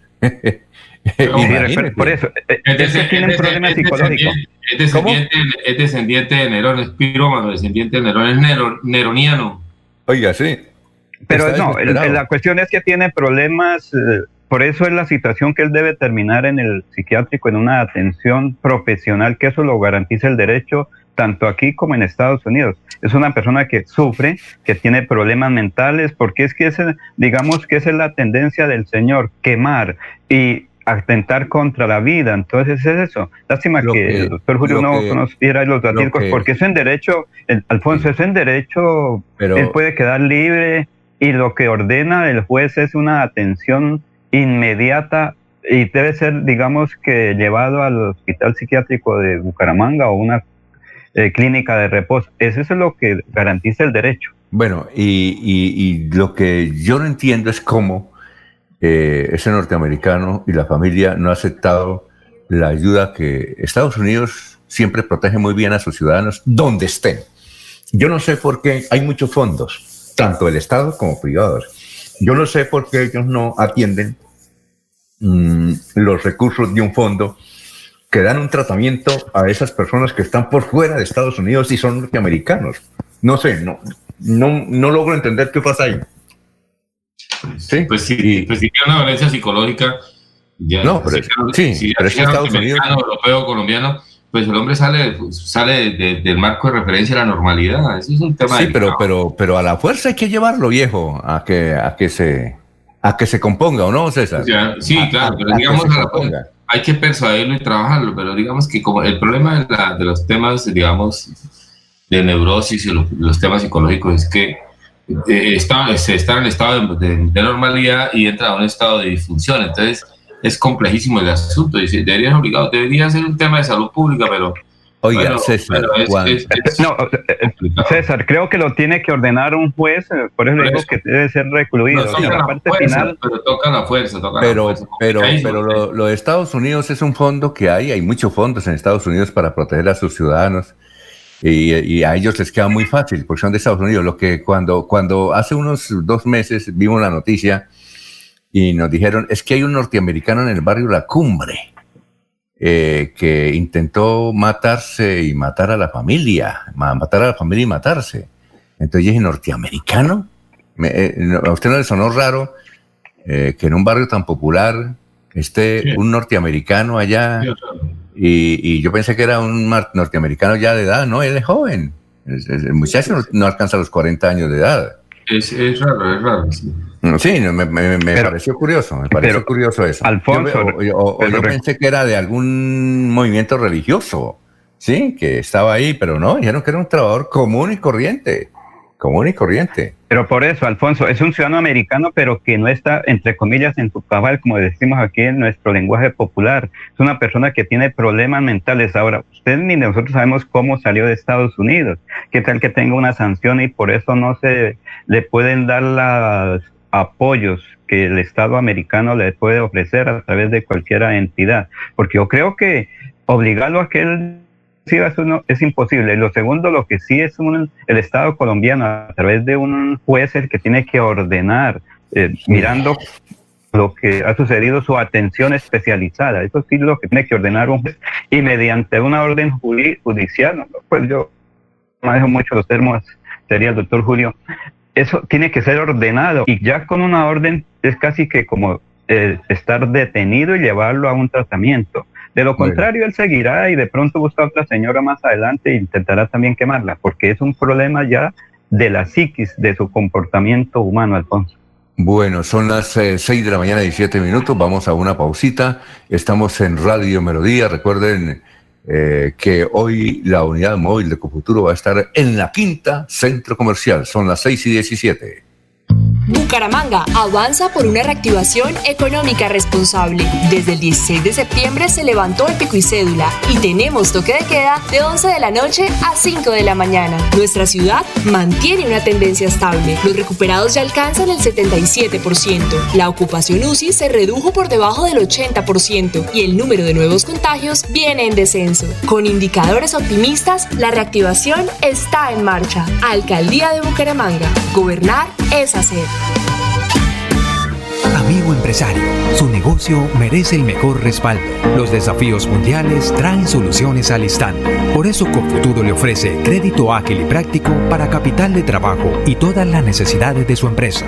Informes 317-439-9483 y en www.cofuturo.com.co. Cofuturo, construimos sueños de progreso. Los Olivos, un homenaje al amor. Segunda clave para superar el duelo. Rodéate de personas que te apoyan. Habla de tus sentimientos. Socializa y busca compañía de tu círculo social más cercano. No te encierres. En tu duelo estamos ahí. Los Olivos. Los Olivos. La oficina de pasaportes ya abrió sus puertas. Para acceder a tu pasaporte, ingresa a www.santander.gov.co. Das clic en la opción Trámites. Vas a Pasaportes. Revisa los requisitos que necesitas y agenda tu cita. Si aún no lo has reclamado, comunícate al teléfono 691-0880, opción 1, extensión 1051. Recuerda, la cita es gratis, no necesitas tramitadores. Gobernación de Santander. Siempre Santander.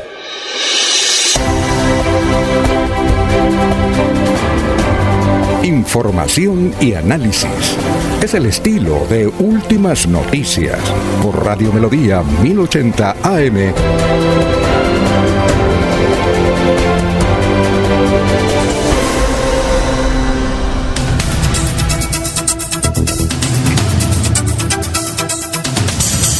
Muy bien, don Eliseo Perdomo de Alvarado, Tolima.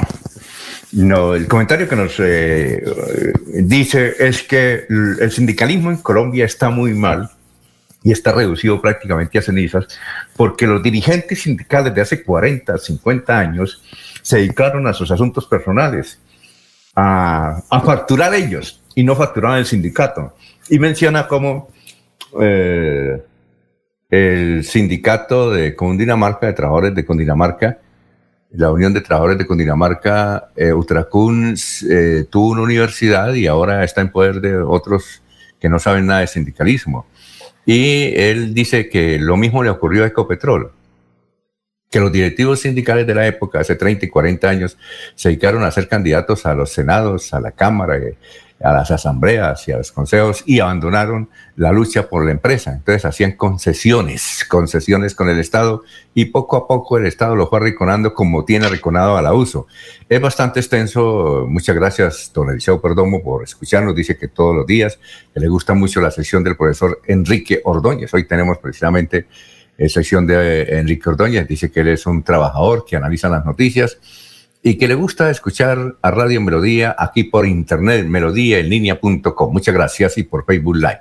René Alexander Parra Castellanos es un abogado que nos escribe desde Florida Blanca. Dice, ya se proyectó el fallo en el proceso de pérdida de investidura a la diputada Claudia Ramírez, dice la sala del Tribunal Administrativo, se reúne los jueves y parece que viene con ponencia en contra de la diputada. A propósito, mañana tenemos a la diputada. Mañana tenemos a la diputada eh, Claudia Ramírez, le vamos a preguntar de todo. Ya dijo, pregúnteme de todo. Con mucho gusto, entonces estaremos allá con, eh, con Claudia Ramírez.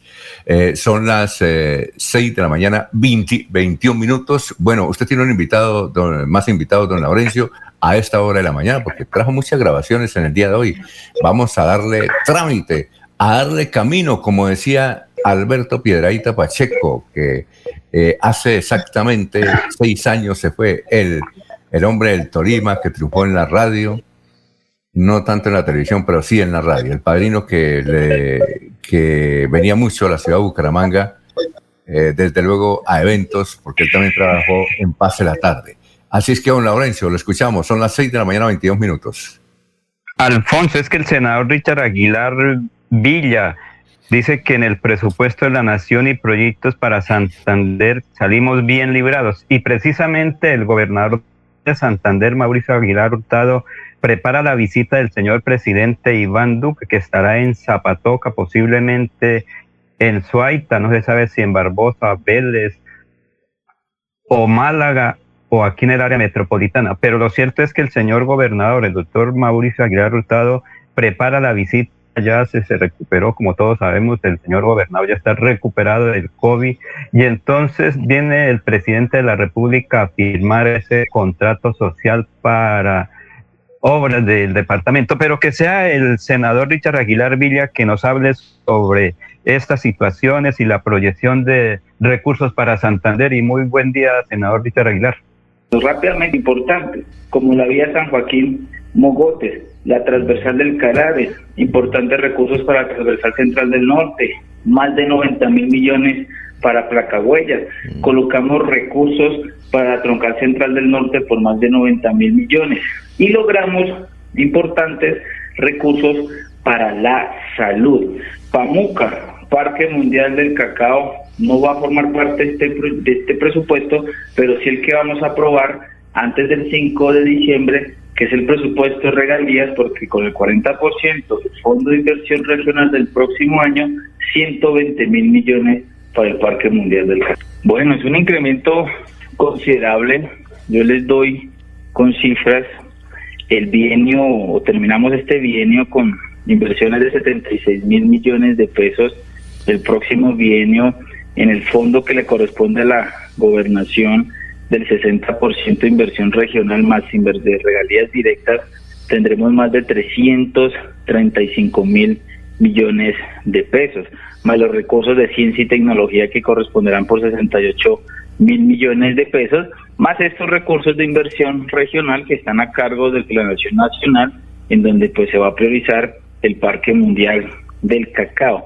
Esta gobernación, con el liderazgo de alcaldes y gobernadores, va a tener la mayor inversión en la historia en placahuellas. Los 90 mil millones que coloca la nación, más grandes recursos que coloca adicional la gobernación.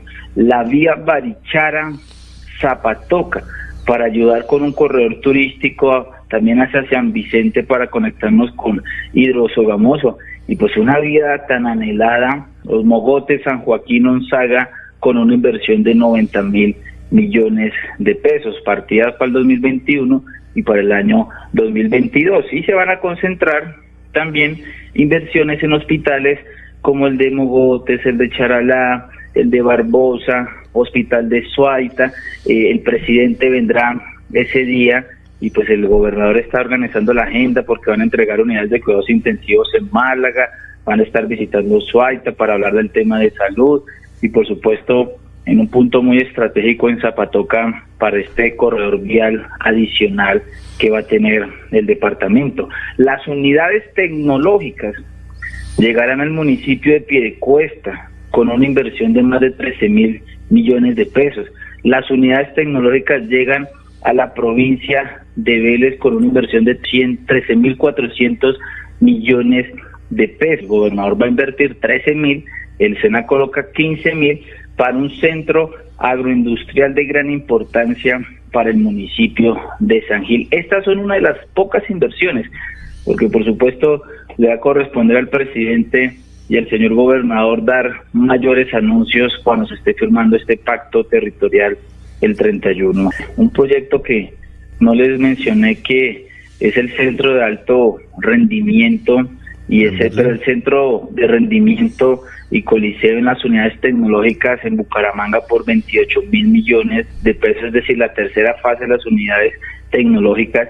El gobernador también con el alcalde de Barranca Bermeja van a construir las unidades tecnológicas en Barranca Bermeja, el malecón por 67 mil millones de pesos para Barranca Bermeja, las inversiones de las vías 2020-2021 este año vamos a concentrarnos con 30 mil millones para placahuellas de, de entre 3 mil y 5 mil millones por cada municipio según las elecciones el gobernador en conjunto con los alcaldes y el gobierno nacional, es decir, envía después de firmar el 31 de octubre el pacto territorial, se realizará un comité del pacto territorial y ya tendremos nosotros las partidas presupuestales desagregadas y las anualidades de este año, próximo año 2022. Es un gran logro para la reactivación porque son recursos frescos, o sea, el gobierno está invirtiendo una, una gran cantidad de recursos que, que en este momento, debido a la pandemia,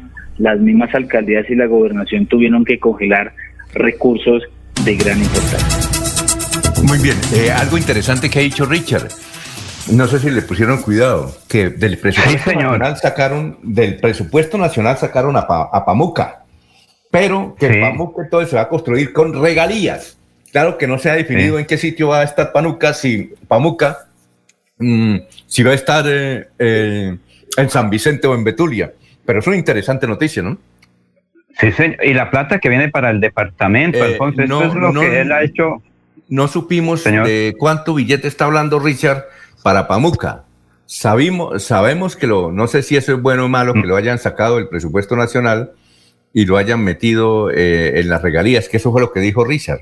No sé si será Sí, bueno es que o malo. se- la- la- las regalías se van a definir ahora finalizando este año. Sí, que posiblemente 100 mil millones van a ser para eso, porque recuerde que eh, San Vicente de Chucurí, El Carmen y Barranca son productores de hidrocarburos, entonces ahí es donde se van a invertir. Bueno, y, voy a ver y- si- y seguramente, Alfonso, eh, Pamu- Pamuca va a quedar en San Vicente de Chucurí. Sí, pero, pero eh, la noticia es que lo sacaron del presupuesto nacional, Pamuc está en el presupuesto nacional y lo pasaron a regalías. Vamos a ver si eso es bueno.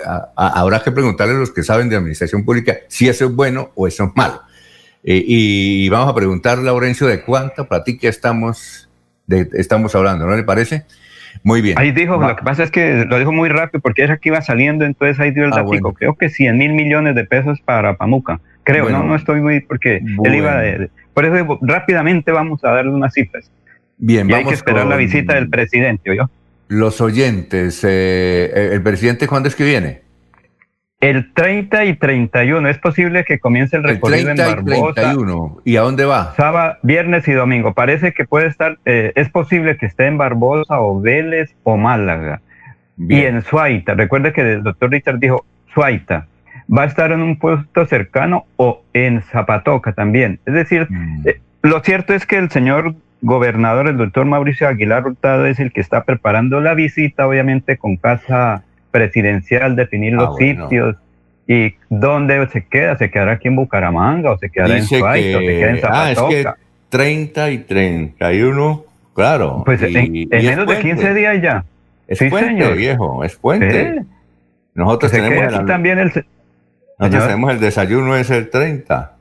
Ah, sí. El 30. Muy bien, Ay, pero no se sabe qué tal que nos toca ir a acompañar al señor presidente. Claro que Bueno. ahora no, recuerde que no están invitando mucha gente, sino No, mejor que no que tienen que firmar. Bueno, Señor. perfecto.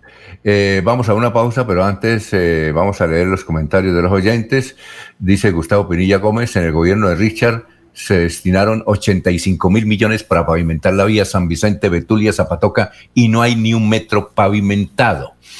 Eh, nos escribe Rocío. Saluden, salúdenos a los trabajadores de Florida Blanca Infraestructura que comenzamos a sembrar mm, el sardinel entre Provenza y La Turena. Un saludo, pues, para los trabajadores de infraestructura que con asocio a otras entidades están eh, adornando eh, el sardinel entre Provenza y eh, La Turena, que es jurisdicción de Florida Blanca. Ojalá en Bucaramanga también hicieran lo mismo para que haya eh, continuidad, que sea mejor, que se vea mejor. Son las 6 de la mañana, 31 minutos. Vamos a una pausita, luego viene la sección deportiva. Estamos en Radio Melodía. Recuerden que Cofuturo va a tener su unidad móvil hoy en el Centro Comercial La Quinta o La Quinta Centro Comercial.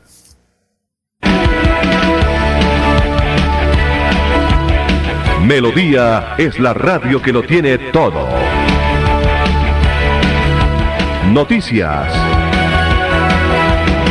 Deportes. Música. Variedades.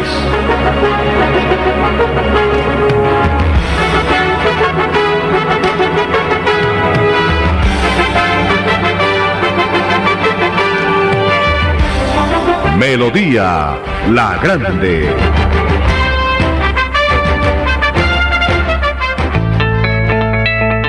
Atención, ¿sufre de la próstata o los ovarios? El doctor Roberto Delgado, urólogo, homeópata y dermatólogo, le tiene la solución para la infección renal, la impotencia sexual, la presión arterial, el estrés, si no puede dormir y tiene dolor de cintura y en las piernas. Son tres medicamentos completamente naturales por el valor de 70 mil pesos para acabar con todas estas enfermedades. Consúltenos en la calle 14 2313, barrio San Francisco en Bucaramanga o llámenos al 634 8597 634 8597 Cajazán hace realidad tus sueños. Participa de la postulación virtual al subsidio de vivienda de interés social en www.cajasan.com hasta el 23 de octubre y prepárate para quedarte en tu casa propia, sin intermediarios y sin costo.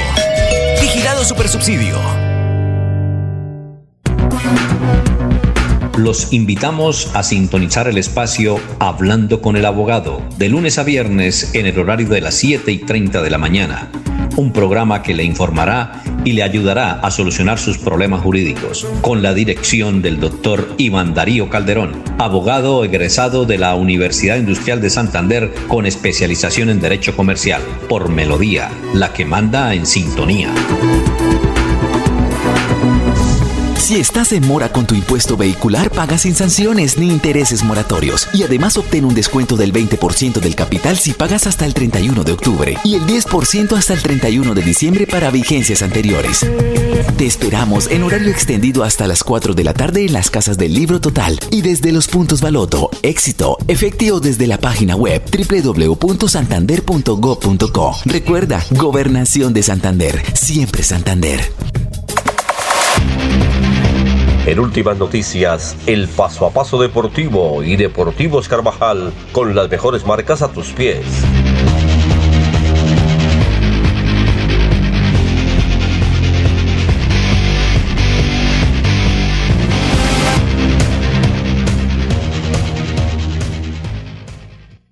Deportivos Carvajal. Eh, bien, eh, César Augusto Londoño eh, dio a conocer esta información dice que la Federación Colombiana de Fútbol recibirá una propuesta para que el partido ante Uruguay en, la eliminatoria al Mundial el próximo 13 de noviembre sea en Miami con público. El gobernador de la Florida autorizó desde la semana pasada la entrada de espectadores a los estadios sin restricciones. Es más, el gobernador de la Florida en Estados Unidos dice que no solamente le paga a la selección colombiana, sino que presta el estadio totalmente gratis, totalmente gratis, y que además todo, es una prerrogativa muy importante, y además todo el billete que se consiga, porque desde luego el estadio se llena, eso se llenará, 30 o 40 mil personas, esa platica, que es en dólares, además va para la selección Colombia, y desde luego con la participación normal de Comebol que eh, le corresponde a la selección de Uruguay. Hay una polémica porque desde luego los amigos de, la costa dicen si permiten el público en Estados Unidos, ¿por qué no lo permiten acá con las normas de bioseguridad? Pero el gobernador de la Florida se fue con esa propuesta y desde luego desde ayer le han estado dando batería al asunto. Vamos a ver eh, cómo sucede eh, esa propuesta que resulta interesante. Son las 6 de la mañana, 36 minutos. Vamos a esta pausita de Deportivos Carvajal en el paso a paso. En Deportivos Carvajal con las mejores marcas a tus pies. Deportivos Carvajal, la tienda número uno de Bucaramanga, en el centro comercial Cañaveral, Cacique, Cabecera, La Isla y el outlet de la calle 36 con 26 en Bucaramanga. Deportivos Carvajal con las mejores marcas a tus pies. Bueno, a propósito de esa propuesta de del, del gobernador de la Florida, eh, Darío Ramírez, que trabaja en una emisora, él es santanderiano, él es eh, aquí de el municipio de Piedecuesta, pero trabaja en Miami. Eh, Darío Ramírez trabaja en una emisora en Miami, en la parte deportiva, nos dice que han conseguido declaraciones, nos las va a facilitar, puede ser hoy o mañana, del gobernador de la Florida, donde hace esa propuesta. Además, el gobernador de la Florida señala que señala que ya 20 mil personas más o menos anunciaron la compra de boleta si el partido eh, Colombia-Uruguay se juega en Miami. Vea esa oferta. Gracias Darío por todos los datos. Eh, es que nos envió el audio, pero está mal de sonido. A ver si eh, más tarde, para pasarlo mañana, o tenemos toda esta semana, la semana entrante. Darío, gracias por la sintonía. Dice, salúdeme a, a mi madre eh, Esther en eh, el barrio El Puente de Piedecuesta. Mucho gusto, mucho gusto, Darío. Y muy amable por la sintonía. Dice, a veces los escucho. Darío Ramírez que trabaja en una emisora allá en Miami. Eh, son las 6 de la mañana, 38 minutos. En Deportivos Carvajal con las mejores marcas a tus pies. Deportivos Carvajal, la tienda número uno de Bucaramanga, en el centro comercial Cañaveral, Cacique, Cabecera, La Isla y el outlet de la calle 36 con 26 en Bucaramanga. Deportivos Carvajal con las mejores marcas a tus pies. Nos pregunta un oyente del barrio La Cumbre, bueno, y Ernestico, ¿por qué no estuvo? Estuvo, estuve pendiente de las noticias del Atlético Bucaramanga. Es que a veces la conexión no es buena y por eso, como le pasó ayer a Laurencio, no se pudo conectar. Pero ya, Ernestico estará mañana eh, para que nos acompañe en esta sesión de Deportivos Carvajal. Muchas gracias al oyente Luis Gómez que se preocupa por Ernesto desde el barrio La Cumbre. Dice, soy un seguidor de Ernesto, pero me gusta más cuando habla del Atlético Bucaramanga. Esta ha sido la sección paso a paso de Deportivos Carvajal. En últimas noticias, el paso a paso deportivo y Deportivos Carvajal con las mejores marcas a tus pies.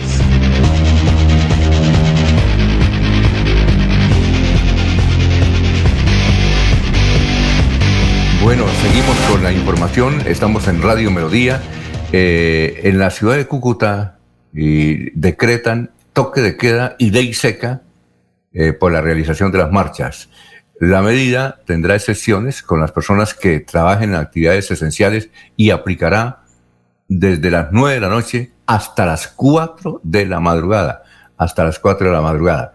Vamos a leer otros mensajes de los oyentes. Vamos a, procurar mm, mencionar, dice Alfredo González, eh, reportando sintonía eh, y nos manda una información diciendo que eh, al señor que iba manejando el Porsche que atropelló a un ciclista cerca al municipio de Barbosa, dice, no he consultado por este diario al juzgado dice que no existe ninguna sanción adicional por haber arrollado al ciclista, pues esa responsabilidad la definirán las autoridades correspondientes y luego los juzgados no son correspondientes.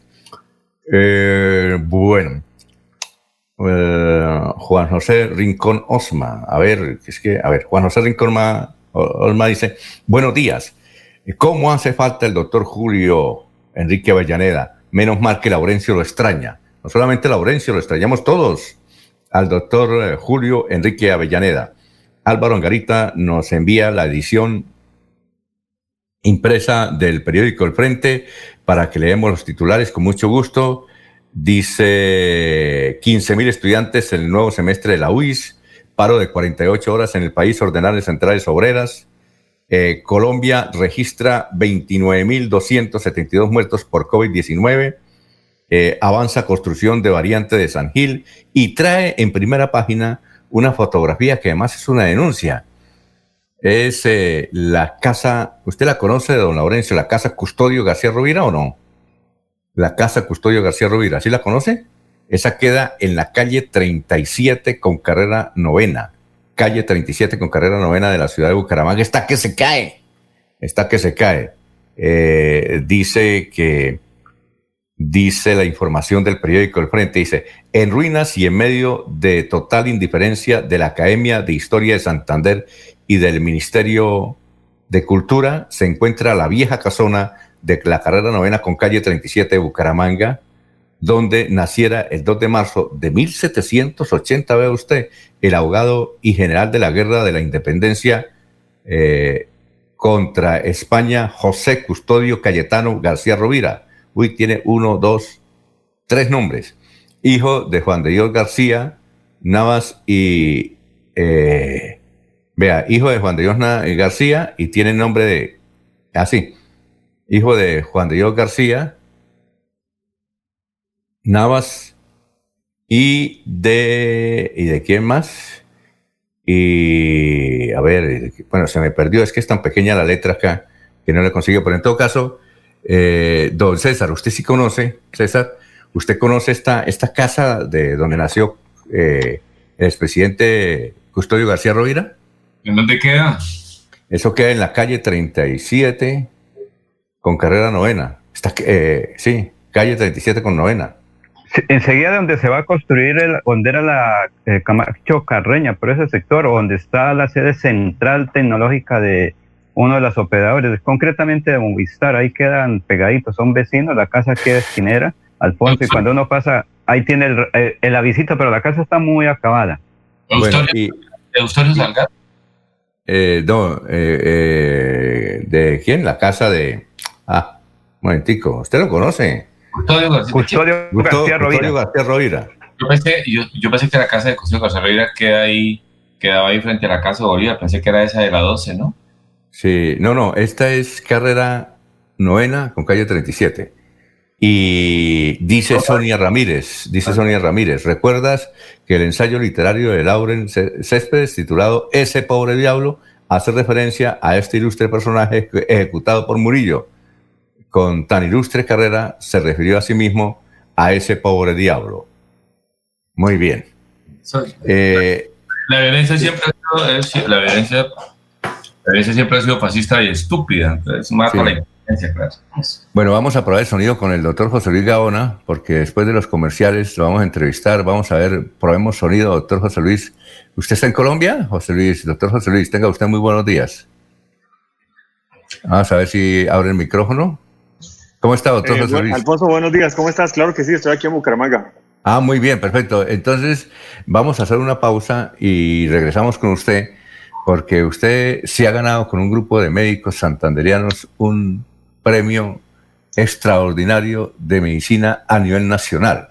Es el Nobel prácticamente de la medicina ahora que estamos hablando de, de Nobel y nos va a explicar por qué se ganó semejante premio. Son las 6 y 44 minutos, vamos a hacer una pausita. Recuerde que hoy estará en la quinta centro comercial eh, a, con su unidad móvil.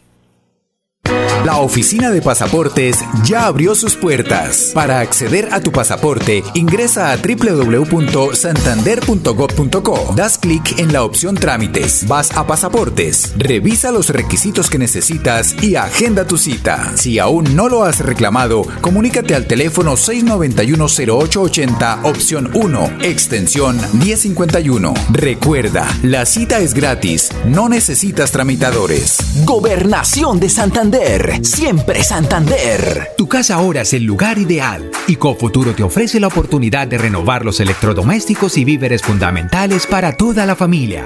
Televisores, neveras, lavadoras y muchísimas alternativas para dotar tu hogar están en la calle 48, número 3333. También encontrarás motocicletas, bicicletas, computadores y celulares. Atención inmediata 322-307-0371. Cofuturo, construimos sueños de progreso.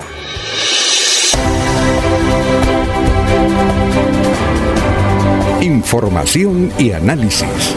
Es el estilo de Últimas Noticias por Radio Melodía 1080 AM.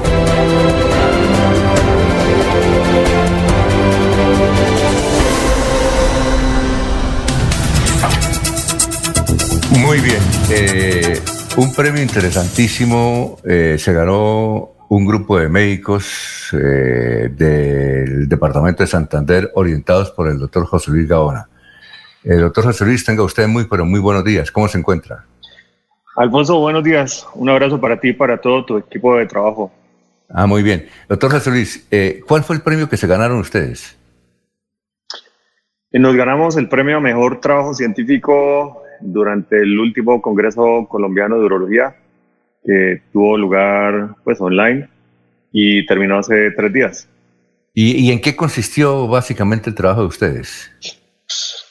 Simplemente nos dedicamos a, a, refinar la técnica quirúrgica con la que estamos operando los pacientes con cáncer de próstata y el trabajo consistió justamente en mostrar esa depuración, eso, el resultado de esa técnica, que es una novedad a nivel latinoamericano y a nivel mundial. Hay muy, muy pocas personas probando esta técnica. Y el objetivo de esta mejoría en la técnica quirúrgica es eh, propender por menor incidencia de efectos secundarios en nuestros pacientes, particularmente menor incidencia de incontinencia después de la cirugía. ¿Y, cómo es la técnica? Si usted nos puede explicar en palabras nuestras, ¿cómo es esa nueva técnica?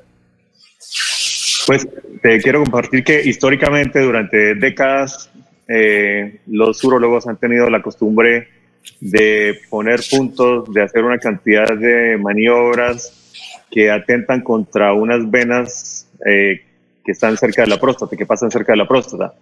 Eh, el, objetivo de nuestra técnica fue no lesionar esas venas, dejar esas venas intactas, porque hemos observado que si tú no ligas esas venas, si, tú no lesionas esas venas, hay menos riesgo de lesionar el esfínter de la uretra y por lo tanto menos riesgo de que el paciente tenga incontinencia después. Entonces, la modificación que nosotros estamos haciendo es justamente tratar de preservar esas venas con el ánimo de eh, menos lesión del esfínter, de tener menos lesión del esfínter y obtener mejores resultados en términos de continencia. Por supuesto que preservar esas venas hace que la técnica sea más difícil y por eso no ha tenido, digamos, una acogida generalizada en el ámbito urológico hasta ahora. Aspiramos que ya con nuestro trabajo los urólogos se animen a adoptarla con más confianza. Ahora, eh, Alfonso. sí, ya vamos con usted, doctor José Luis. Como usted ve el panel aquí de Radio Melodía, todos somos sesentones. Eh, ¿A partir de qué edad uno debe ser? Eh, eh son dos preguntas, doctor José Luis. Una, ¿a partir de qué edad uno debe comenzar a hacerse el examen de la próstata? ¿Y cuál es el mejor? ¿El del que le meten a uno el dedo? No sé cómo científicamente, pero es que le meten a uno el dedo o el de la sangre. ¿Cuál de los dos? Pues el consenso es que a partir de los 50 años los hombres deberíamos hacerlos el chequeo de la próstata tanto con el tacto rectal como con la medición del antígeno prostático. Ambos, ambas eh, herramientas son muy útiles. Y si el paciente tiene antecedente familiar de cáncer de próstata, por ejemplo su papá o algún hermano, algún tío, el chequeo debe empezar a partir de los 40 años. Entonces la respuesta es en general a partir de los 50 con las dos eh, estrategias. Tacto es decir, con cualquiera, con cualquiera de las dos. No, idealmente con las dos. los dos, ah, los dos las dos alternativas son complementarias. ¿Ah, sí? Ah, bueno, perfecto. Hay pacientes en donde el, el, tumor, se detecta con el tacto rectal y hay otros pacientes en, las que, en los que el tumor se detecta con el antígeno. O sea que las dos herramientas son muy útiles. Muy bien, perfecto. A ver, Laurencio, ¿usted tiene problemas? No, señor, es que yo conozco al profesor Luis Gaona, no sé si el profesor, el doctor José Luis es de esa familia, él fue, él fue docente en Webster San Benito, pero mi pregunta es, ¿cuántos años hizo usted? Doctor José Luis, doctor José Luis, ¿usted fue profesor de, de, Laurencio? No, no, el papá, no, es amigo, es amigo, es amigo, vea mi que... papá fue profesor toda la vida en el colegio tecnológico mm. y, y, también trabajó en Webster, efectivamente, eh, así que me, me, complace mucho que Laurencio lo conozca. Sí, señor, me lo saluda si está o su familia. Pero mi pregunta, ¿cuánto tiempo? Yo recuerdo que creo que lo conocía usted muy pequeñito allá en Websa cuando yo visitaba Websa. ¿Cuánto tiempo tiene que eh, emplear para llegar a ser ahorita como científico? Porque usted al fin y al cabo es un científico que tiene el reconocimiento nacional. ¿Cuánto tiempo de estudio eh, pues yo hace 15 años me gradué de urologo y primero estudié medicina en la Universidad Nacional, después estudié urología también ahí en la Universidad Nacional y desde hace 15 años y medio ejerzo la urología. Llevamos 15 años y medio interviniendo pacientes con cáncer de próstata, cáncer renal y esta técnica que ha sido galardonada ah, pues es el fruto del esfuerzo de, de todos estos años de práctica. Muy bien. Eh, ¿Usted tiene un pariente que es productor de cine? Sí, señor. Iván Gaona es eh, mi hermano. ¿Ah, sí? Y él es director sí, claro, Alfonso. Y él ha sido también galardonado con sus películas a nivel nacional. Eh, usted de, él fue estudiante de la UIS, ¿cierto? Él fue estudiante de la fue estudiante de la UIS, sí, señor. Él se graduó como ingeniero civil y después optó por, por dedicarse al cine y estudió eh, dirección de cine en la Universidad Nacional. Así es. Bueno, ¿y ustedes de qué municipio son? Y toda mi familia es de Websa, mis papás son uh, de Websa, eh, mis abuelos también. Y la mayor parte de nuestra vida hemos, eh, hablo de mis hermanos y yo, hemos vivido aquí en, en, Bucaramanga y hemos estudiado en Bogotá. Bueno, doctor José Luis Gaona, sabemos que este es un triunfo interesante para la medicina en Santander. Además que la medicina, doctor José Luis, está muy bien posicionada en el concierto suramericano, ¿no?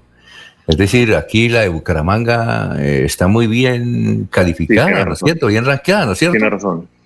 Tiene razón. Aquí hay grupos de investigación que están, como tú dices, posicionados. Eh, hay grupos de investigación en el Hospital Internacional, en la Fundación Cardiovascular, en la FONSCAL. Y ahora, eh, a nivel particular, con nuestro instituto, que se llama Instituto Euromédica, hemos eh, abierto nuestro propio grupo de investigación que lleva funcionando año y medio y en este momento ya tenemos más de 10 protocolos en curso y uno de nuestros estudios fue justamente el que se hizo merecedor del el galardón en el último Congreso colombiano. Aquí nos escribe Johanna y dice que eh, usted es un científico que se la pasa en Europa dictando conferencias y que hay que participar en esos concursos a nivel internacional. ¿Es verdad que usted la pasa por allá en, el, en No, no es verdad. No, no, no es verdad. La mayor parte del tiempo estamos aquí mm. trabajando y atendiendo a nuestros pacientes. Pero sí es cierto que estamos interconectados a nivel internacional todo el tiempo, eh, estableciendo vínculos, eh, intercambiando conceptos, intercambiando papers con autores internacionales. Eso sí es verdad. Bueno, eh, doctor, ¿cuántos, cuántos, si ustedes pueden nombrar los médicos que trabajaron con usted para presentar este, este programa y ser galardonado a nivel nacional, ¿Cuántos médicos, si quiere mencionarlos, por favor, doctor José Luis, antes de la pregunta de Laurencio? Por supuesto, son, son, somos un equipo, el grupo de investigación de urología del Instituto Uromédica está constituido por más de 10 médicos, entre ellos urólogos, eh, algunos estudiantes de medicina, algunos internos, entre los que figuran el doctor Raúl Rueda, el doctor Fabio González, el doctor Daniel Sánchez, el doctor Gabriel Mantilla, el doctor Jairo Ortiz. Eh, el doctor César González y, otros más. Realmente somos un equipo numeroso y todos obviamente aportamos para poder eh, constituir nuestros trabajos científicos. Bueno, muy bien. A ver, eh, ¿alguna otra consulta particular suya, doctor Laurencio? Eh, doctor José Luis Gaona, en Santander usted es un científico, pero mi pregunta, ¿cuánta gente está afectada? ¿Es mucho, poquito o demasiado que tienen que acudir a, a la medicina? ¿Atienden mucha población o cómo estamos Santander en esa afectación que en materia de, en materia de cáncer de próstata? Sí, no, en materia de cáncer de próstata, eh, sí, sí, tenemos bastante demanda. Ahí los pacientes son en general conscientes de la importancia del diagnóstico temprano y por suerte la mayoría de los pacientes que diagnosticamos con cáncer de próstata tienen eh, enfermedades localizadas, es decir, enfermedades que están apenas comenzando y eh, por tanto en, en, la mayoría de los casos se trata de cánceres curables. Por suerte la mayoría de los pacientes con cáncer de próstata que diagnosticamos son curables. Muy rara vez diagnosticamos pacientes ya con enfermedad terminal, con metástasis. Eh, es una suerte que casi todos estemos que todos los pacientes estén diagnosticando en una fase temprana. Porque ah, en Santander decimos que somos muy machos y que eso las enfermedades a nosotros no nos, nos coge. Esa es una de las situaciones y por eso no vamos al médico. no, yo, yo creo que esa mentalidad ha cambiado y la mayoría de los hombres, como yo les dije, son conscientes de la importancia de la consulta temprana con el urólogo.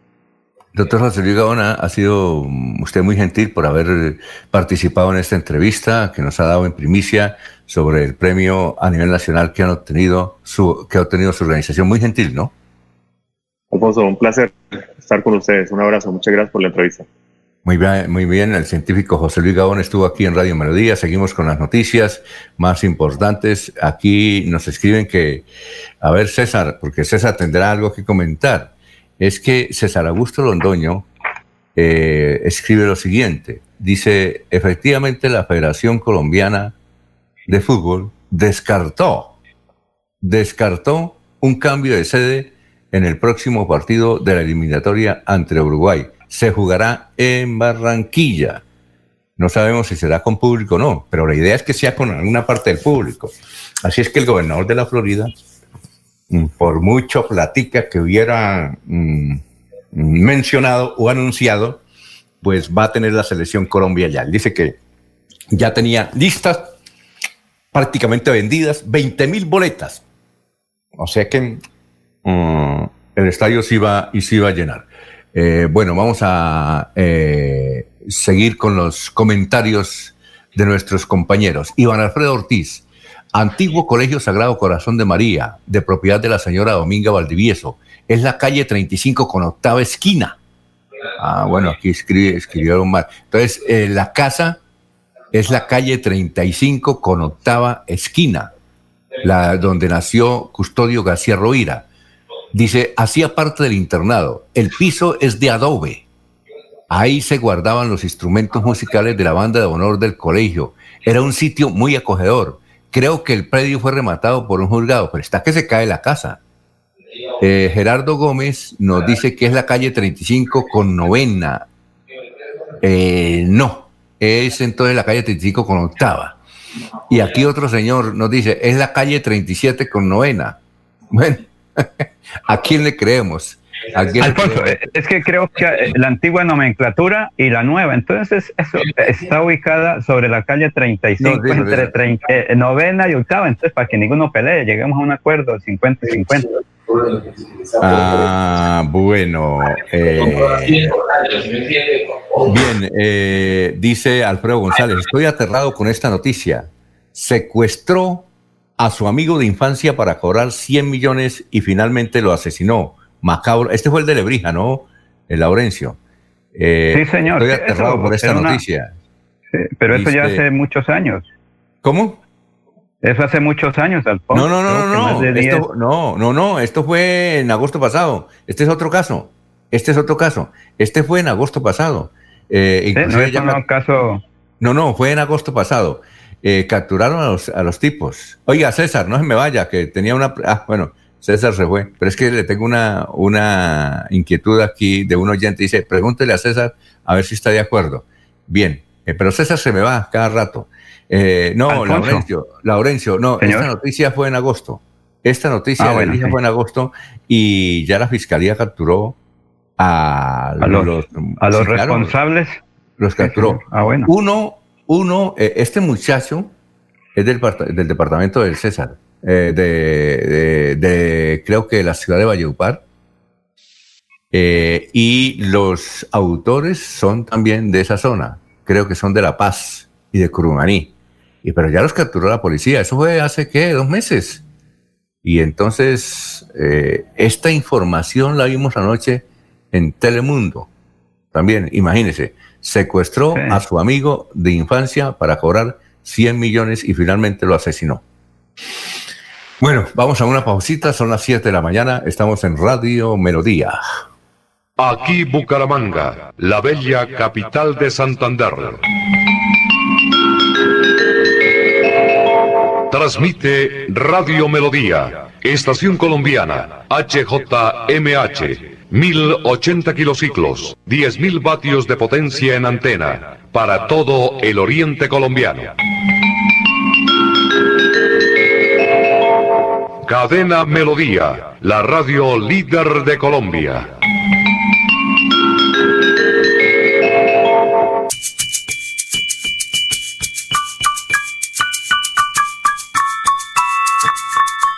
Oye, ¿sabes qué puedes hacer los martes y los jueves? De 3 a 3 y media de la tarde, no te pierdas Batuta al aire, aquí mismo un espacio de diversión, entretenimiento y formación musical. Viaja con nosotros. Invita Ministerio de Cultura y la Fundación Nacional Batuta. Te esperamos. Sigámoslo haciendo bien mi Bucaramanga. se les habla Juan Carlos Cárdenas. Los restaurantes, las iglesias, los gimnasios ya están retornando a sus actividades generando empleo y desarrollo para nuestra ciudad. Desde la alcaldía seguiremos impulsando la reactivación económica y estamos diseñando 100 obras con una inversión superior a 150 mil millones de pesos y seguirán transformando a Bucaramanga en una ciudad de oportunidades para todos. Alcaldía de Bucaramanga. Gobernar es hacer. Los problemas del colon inflamado son bastante comunes en los colombianos, hombres y mujeres, siendo una dolencia de difícil tratamiento. La terapéutica natural Araltela ha encontrado a través de los años de investigación un producto que ha demostrado ser útil en el tratamiento del colon. Tome el Araltel Mevis por cuatro meses de manera constante y note usted mismo los resultados. Si ya estás en casa cuidando tu salud y la de los tuyos, no olvides que puedes tener los productos naturales Araltel a través del servicio a domicilio en tu ciudad. Comunícate en Bucaramanga al celular 315-447-1995. Recuerda, 315-447-1995. Tienda Naturista, tu vida y naturaleza en Bucaramanga. Estas son últimas noticias, las noticias de la hora. Buenos días, soy Florentino Mesa y estas son UCI Noticias y Paz. Colombia registró este martes 8.256 contagios nuevos por COVID-19 y 170 muertos, con lo que la cifra total de casos positivos se elevó a 974.139 y la de fallecidos a 29.272. La minga indígena que está desde el pasado fin de semana acampando en el Palacio de los Deportes de Bogotá regresará hoy a su territorio, según dieron a conocer los consejeros de las poblaciones. Dos integrantes del movimiento de izquierda Colombia Humana fueron asesinados a tiros en los departamentos de Huila y Cauca. En esta época de crisis sanitaria, la radio está encendida. La radio está encendida. Le acompaña, informa y entretiene. Manténgase informado de una fuente confiable. La radio en Colombia entrega noticias verificadas y de una buena fuente. Manténgase en casa, pegado a la radio. La radio en Colombia se oye, se oye, se oye. La cifra de personas infectadas por coronavirus en todo el mundo superó hoy los 41 millones, de las cuales han fallecido 1.130.000, de acuerdo con el sitio web de estadísticas globales Worldometer. Y en los deportes, Juventus y Barcelona partieron con el pie derecho su participación en el Grupo G de la Liga de Campeones al vencer 2-0 y 5-1 respectivamente a Dinamo de Kiev y al Ferencváros de Hungría.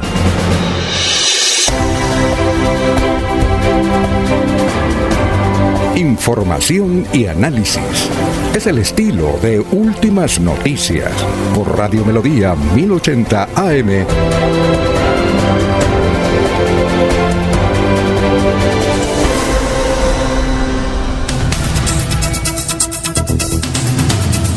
Bueno, eh, la alcaldía de Floridablanca junto a gestores de paz, agentes de la policía del área metropolitana y la participación especial de artistas de la Casa de la Cultura La Piedra del Sol, vea, unieron fuerzas en un bonito evento para transformar la apariencia de un talud que generaba discordia entre residentes de tres barrios, Palmeras, Laureles, José Morales. Esto es interesante porque esto es convivencia y lo que antes era discordia, entonces ahora es unión eh, por parte de la alcaldía de Florida Blanca. Eh, Laurencio, es que tenemos invitado, pero no ha llegado, que viene un funcionario del Canal TRO a promocionar un evento que va a haber el próximo viernes, interesante, pasado mañana, se va a hablar del cine. Y ahí ah, están invitados varios santanderianos, entre Toto Vega y otros van a hablar del cine, mientras aparece don Mario Mantilla, es el coordinador del evento. Mire, vamos a ver si aparece. Vamos a, con uno de los invitados que usted tiene. Son las 7 de la mañana, 6 minutos. Estamos saludando a Alberto uh, Rolón, que nos escucha en, a ver, Alberto Rolón, ¿dónde nos escucha? Aquí en el barrio La Victoria. Gracias, Alberto Rolón. Uh, hace un comentario sobre los educadores. Dice que hay que apoyar a los educadores porque es la esencia de la civilización de cualquier país, hay que respetarlos y hacerlos valer, que ellos se sacrifican mucho porque su señora madre es una educadora. Gracias, don Alberto, por escucharnos y enviarnos estos mensajes. También nos escribe Sor María. Eh, dice que en esta pandemia ha servido para que todos veamos en nuestro interior y siempre demos gracias a Dios por la vida, ya que muchos de nuestros amigos y amigas han muerto y están en dificultades en la clínica. Muchas gracias, hermanita, una hermanita religiosa, vea usted. Aquí es que, eh, don Laurencio, lo escuchamos. Son las 7.7. Alfonso, precisamente el presidente de la Cruz Santander, Wilson Ferrer, porque es uno de los coordinadores también de las marchas y sobre ah, amenazas en Perdóneme, Laurencio. Ya ah, logró entrar, ya que no lograba entrar Mario ya le estamos pasando un memo. Mario, ¿cómo está? Ahora el, micro, ahora el micrófono, Mario. no, no, no, es que tenía ahí. No, no, no cuadraba, no entraba bien ahí el, celular, pero no, y ahora sí, ahora sí. Ah, bueno, perfecto. Mario, bueno, usted nos tiene invitado para el próximo viernes, ¿qué es lo que hay en estos foros que ya están calando mucho a nivel nacional, que son los 25 años de nuestro canal? Eh, ¿De qué se trata en esta oportunidad?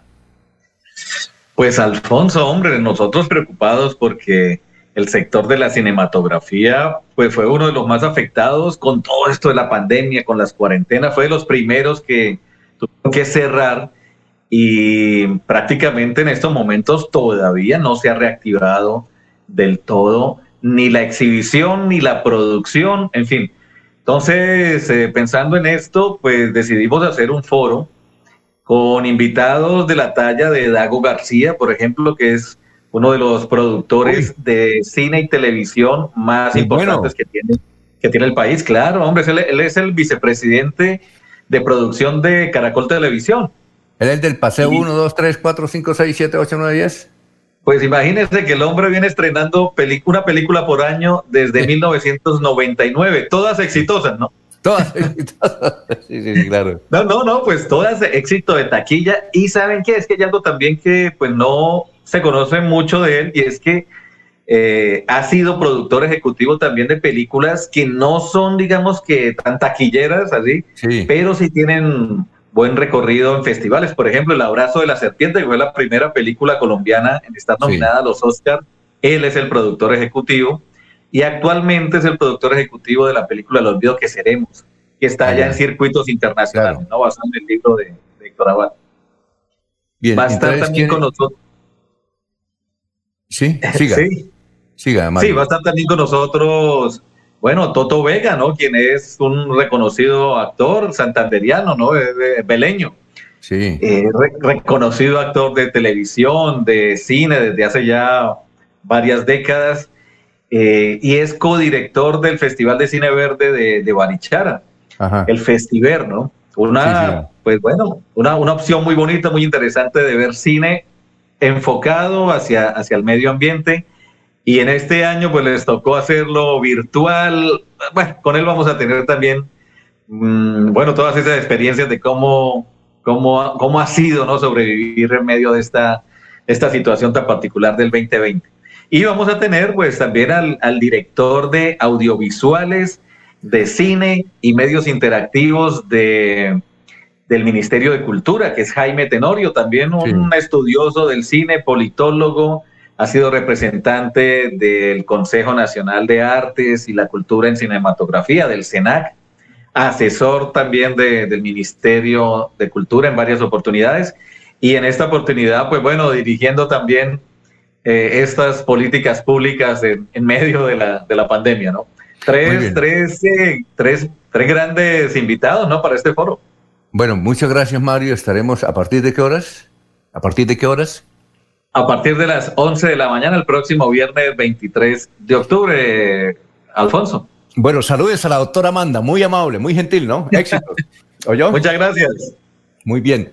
Bueno, Laurencio, siga con su invitado. Alfonso decía que Wilson eh, Ferrer eh, es el presidente del sindicato. Laurencio, está muy larga la entrevista porque es que también tenemos no, no, no. ahí a, no,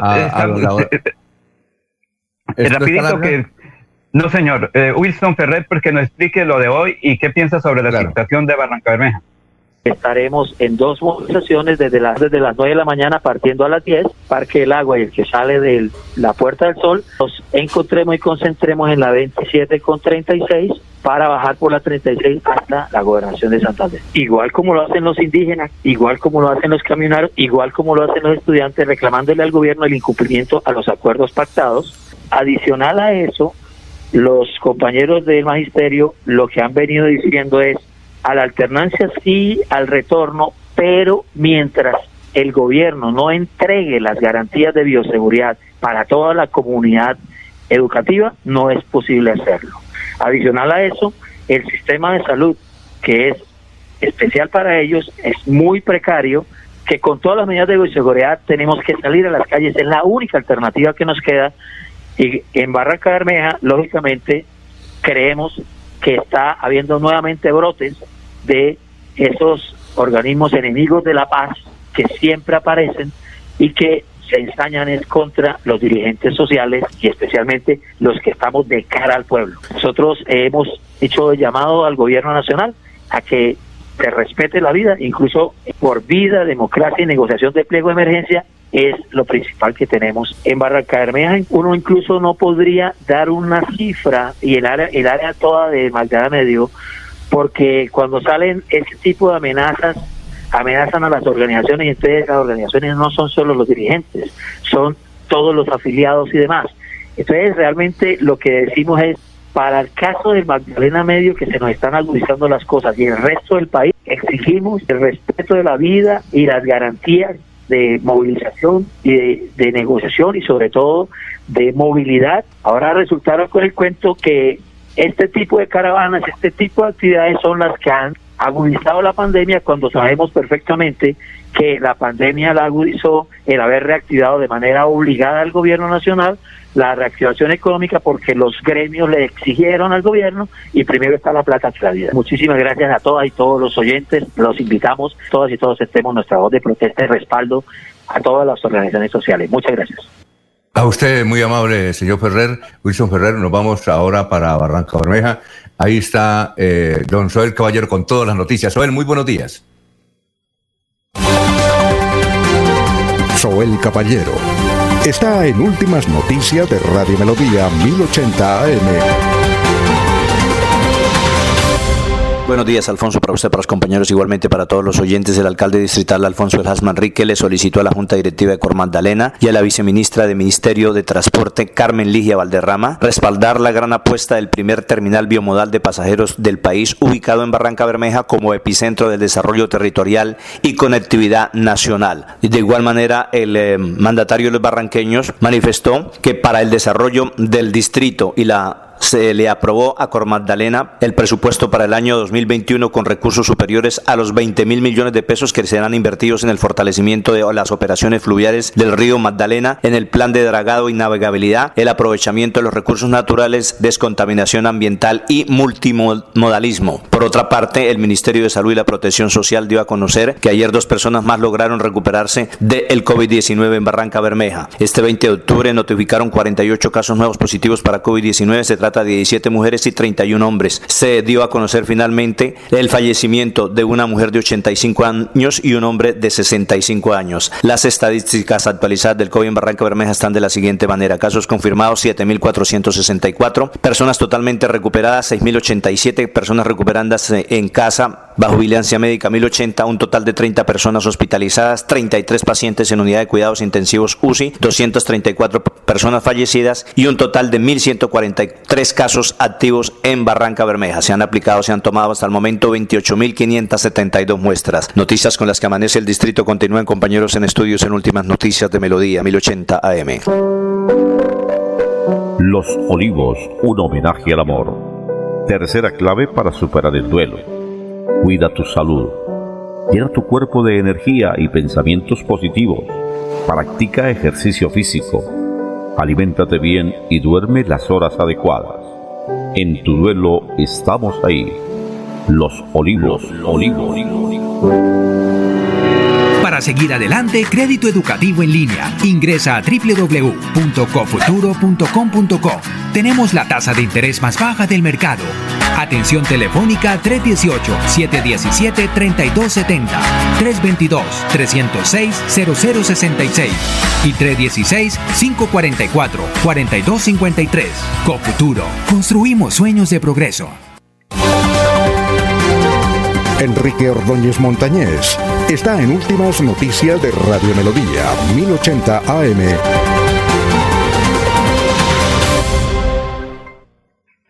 Muy bien, eh, vamos con el profesor Enrique Ordóñez, son las 7 de la mañana, 17 minutos.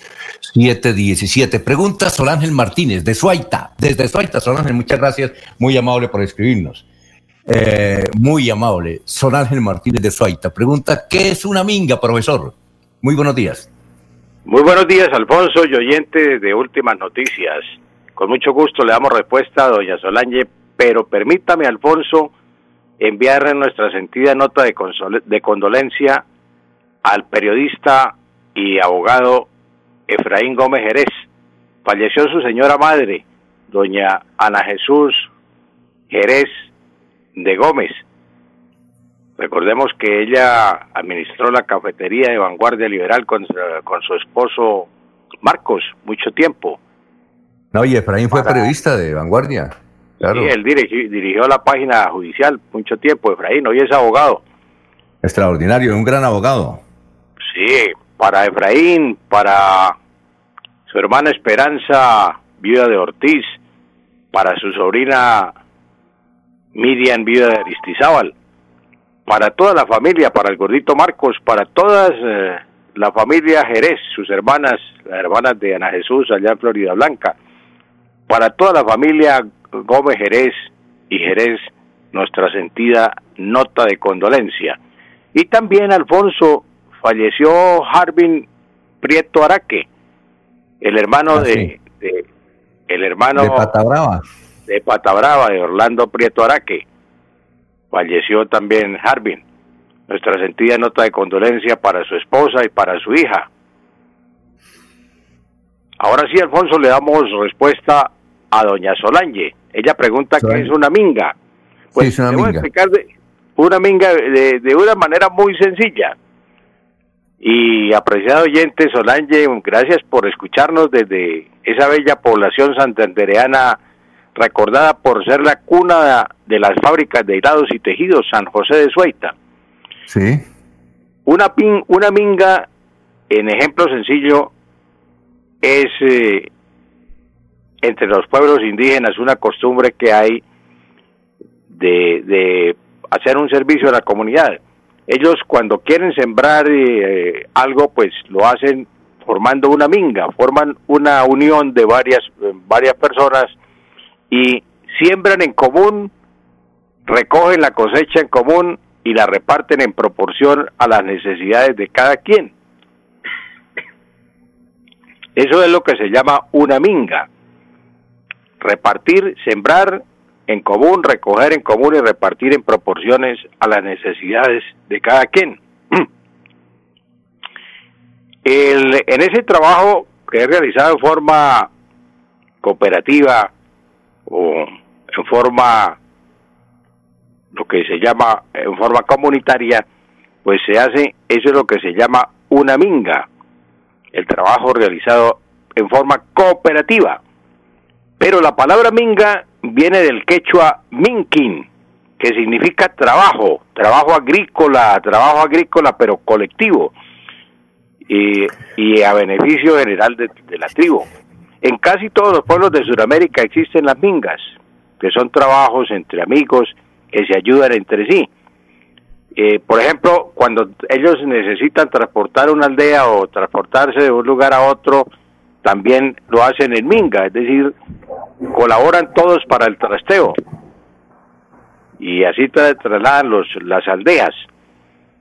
Pero en este caso que nosotros estamos viendo, cuando se trata de reclamar sus derechos a la vida, a los territorios, sus derechos a la libertad, a la democracia, a la paz, entonces los indígenas también se organizan en mingas y eso es lo que está ocurriendo, esas son las mingas que están en la capital tratando de entrevistarse con el presidente Duque. Están todos reclamando, se unieron para reclamar sus derechos, así como se reúnen para sembrar, para recoger y para repartir el fruto entre toda la comunidad. Entonces ahora están reclamando sus derechos. Eso se llama una minga también.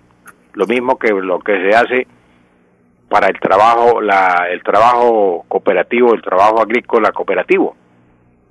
Eso es lo que Ah, le- bueno. le podemos responder a doña Sonia, Alfonso. Yo creo que quedó claro. Es sembrar en común, Sí. recoger en común y repartir en proporción a las necesidades de cada quien. Aquí, porque están reclamando sus derechos, también llaman mingas. Sí. Alfredo González pregunta si la palabra mayora, mayora, es correcta en español y qué significa mayora. Señor González, Mayora es la esposa del mayor. Esa es la, la única la única Mayora que existe en, en el, en el diccionario, Mayora. Pero sí existió en español esta palabra, mm, pero ya es un arcaísmo, ya cayó en desuso, ya no, no se usa. Que Mayora, ¿a qué equivale? Mayora equivale a grande, a viejo.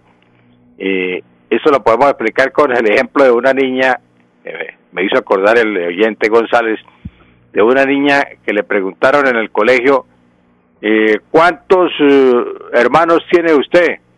Y yo tengo tres hermanos, yo soy la, men- la menor y la mayora es mi hermana, mi hermana Teresa es la- mayora, ella que Sí, sí, refiriéndose sí. a la mayora, la de mayor edad, la más eh, vieja de la casa, digamos así. Entonces, eso es eh, el término que se usaba antiguamente. Pero mm, mayor aquí en este caso, la mayora puede ser la más grande, la, la adulta, la más vieja. Y también pregunta el señor González, creo, por mingueros y mingueras. Mingueros y mingueras sí hay porque hay minga.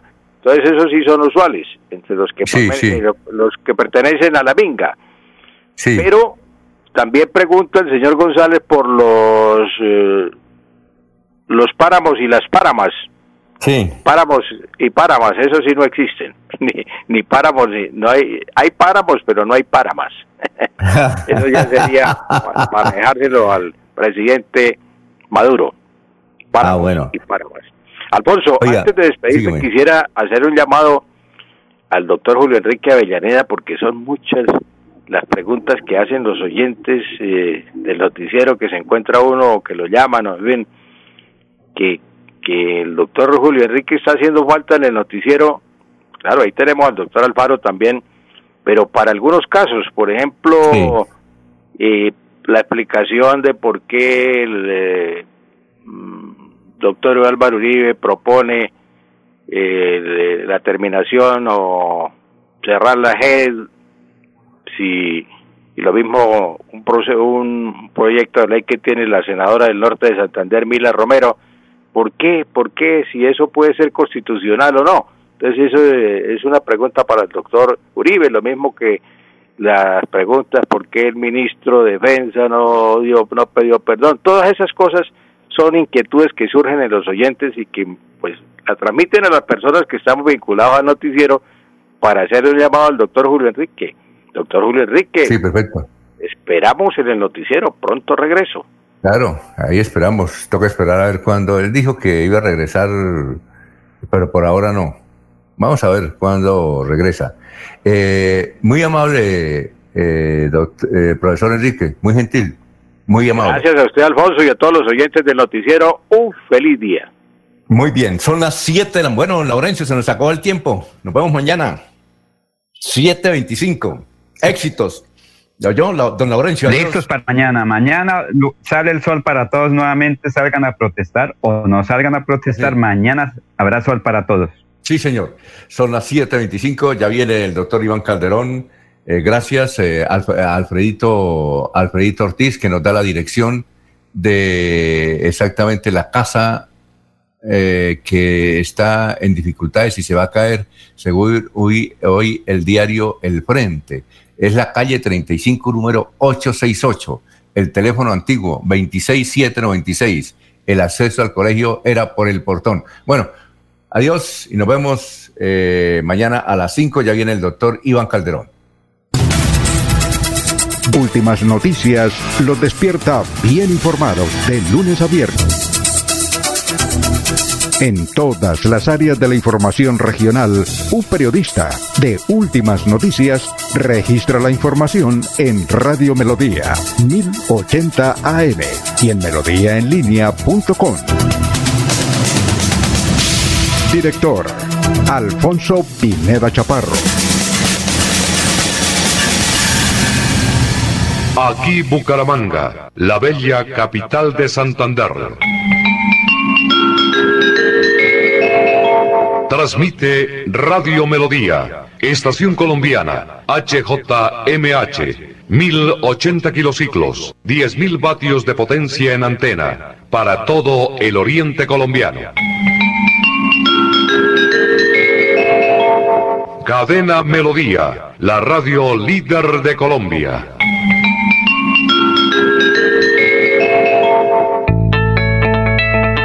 Atención, ¿sufre de la próstata o los ovarios? El doctor Roberto Delgado, urólogo, homeópata y dermatólogo, le tiene la solución para la infección renal, la impotencia sexual, la presión arterial, el estrés, si no puede dormir y tiene dolor de cintura y en las piernas. Son tres medicamentos completamente naturales por el valor de 70 mil pesos para acabar con todas estas enfermedades. Consúltenos en la calle 14 13 Barrio San Francisco en Bucaramanga o llámenos al 634 8597 634 8597 La gente, lo más importante de nuestra radio. La gente, la gente, lo más importante de nuestra lo Más importante de nuestra radio. Ustedes que nos escuchan en todas partes. Ustedes que nos prefieren siempre. Ustedes que nos han seguido toda la vida. La gente, lo más importante de la radio. Nuestra gente, técnicos, operadores, locutores y periodistas, amalgama de juventud y experiencia para hacer más fácil la comunicación. En Melodía la gente, lo más importante de la radio, lo más importante de la radio. Cuando piensas en amor, pasión, piensa en mí, Damiana. Pide ahora mismo tu tableta de Damiana para que disfrutes al máximo de una relación sexual con toda la energía, vitalidad y que te permita durar el tiempo que tú quieras. Damiana, pídela a domicilio en Bioalterna 643-6636 o al celular 321-441-6668. Bioalterna, calle 55 3117, Barrio Antiguo Campestre, Bucaramanga.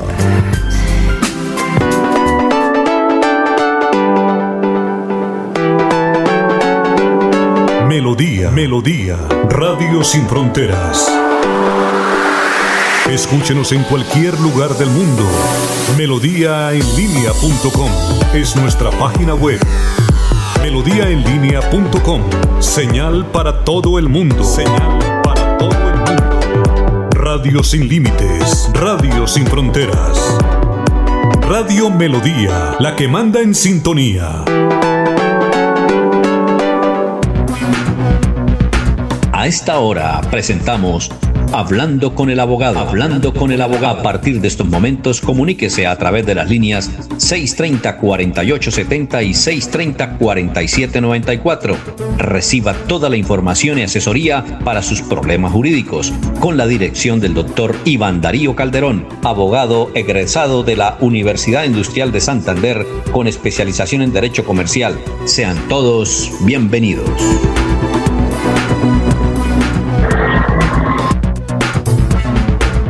Saludamos a, esta hora de la mañana al doctor Iván Calderón, que todos los días de siete y media a 8 está aquí con los oyentes. Doctor Iván Calderón, tenga usted muy buenos días.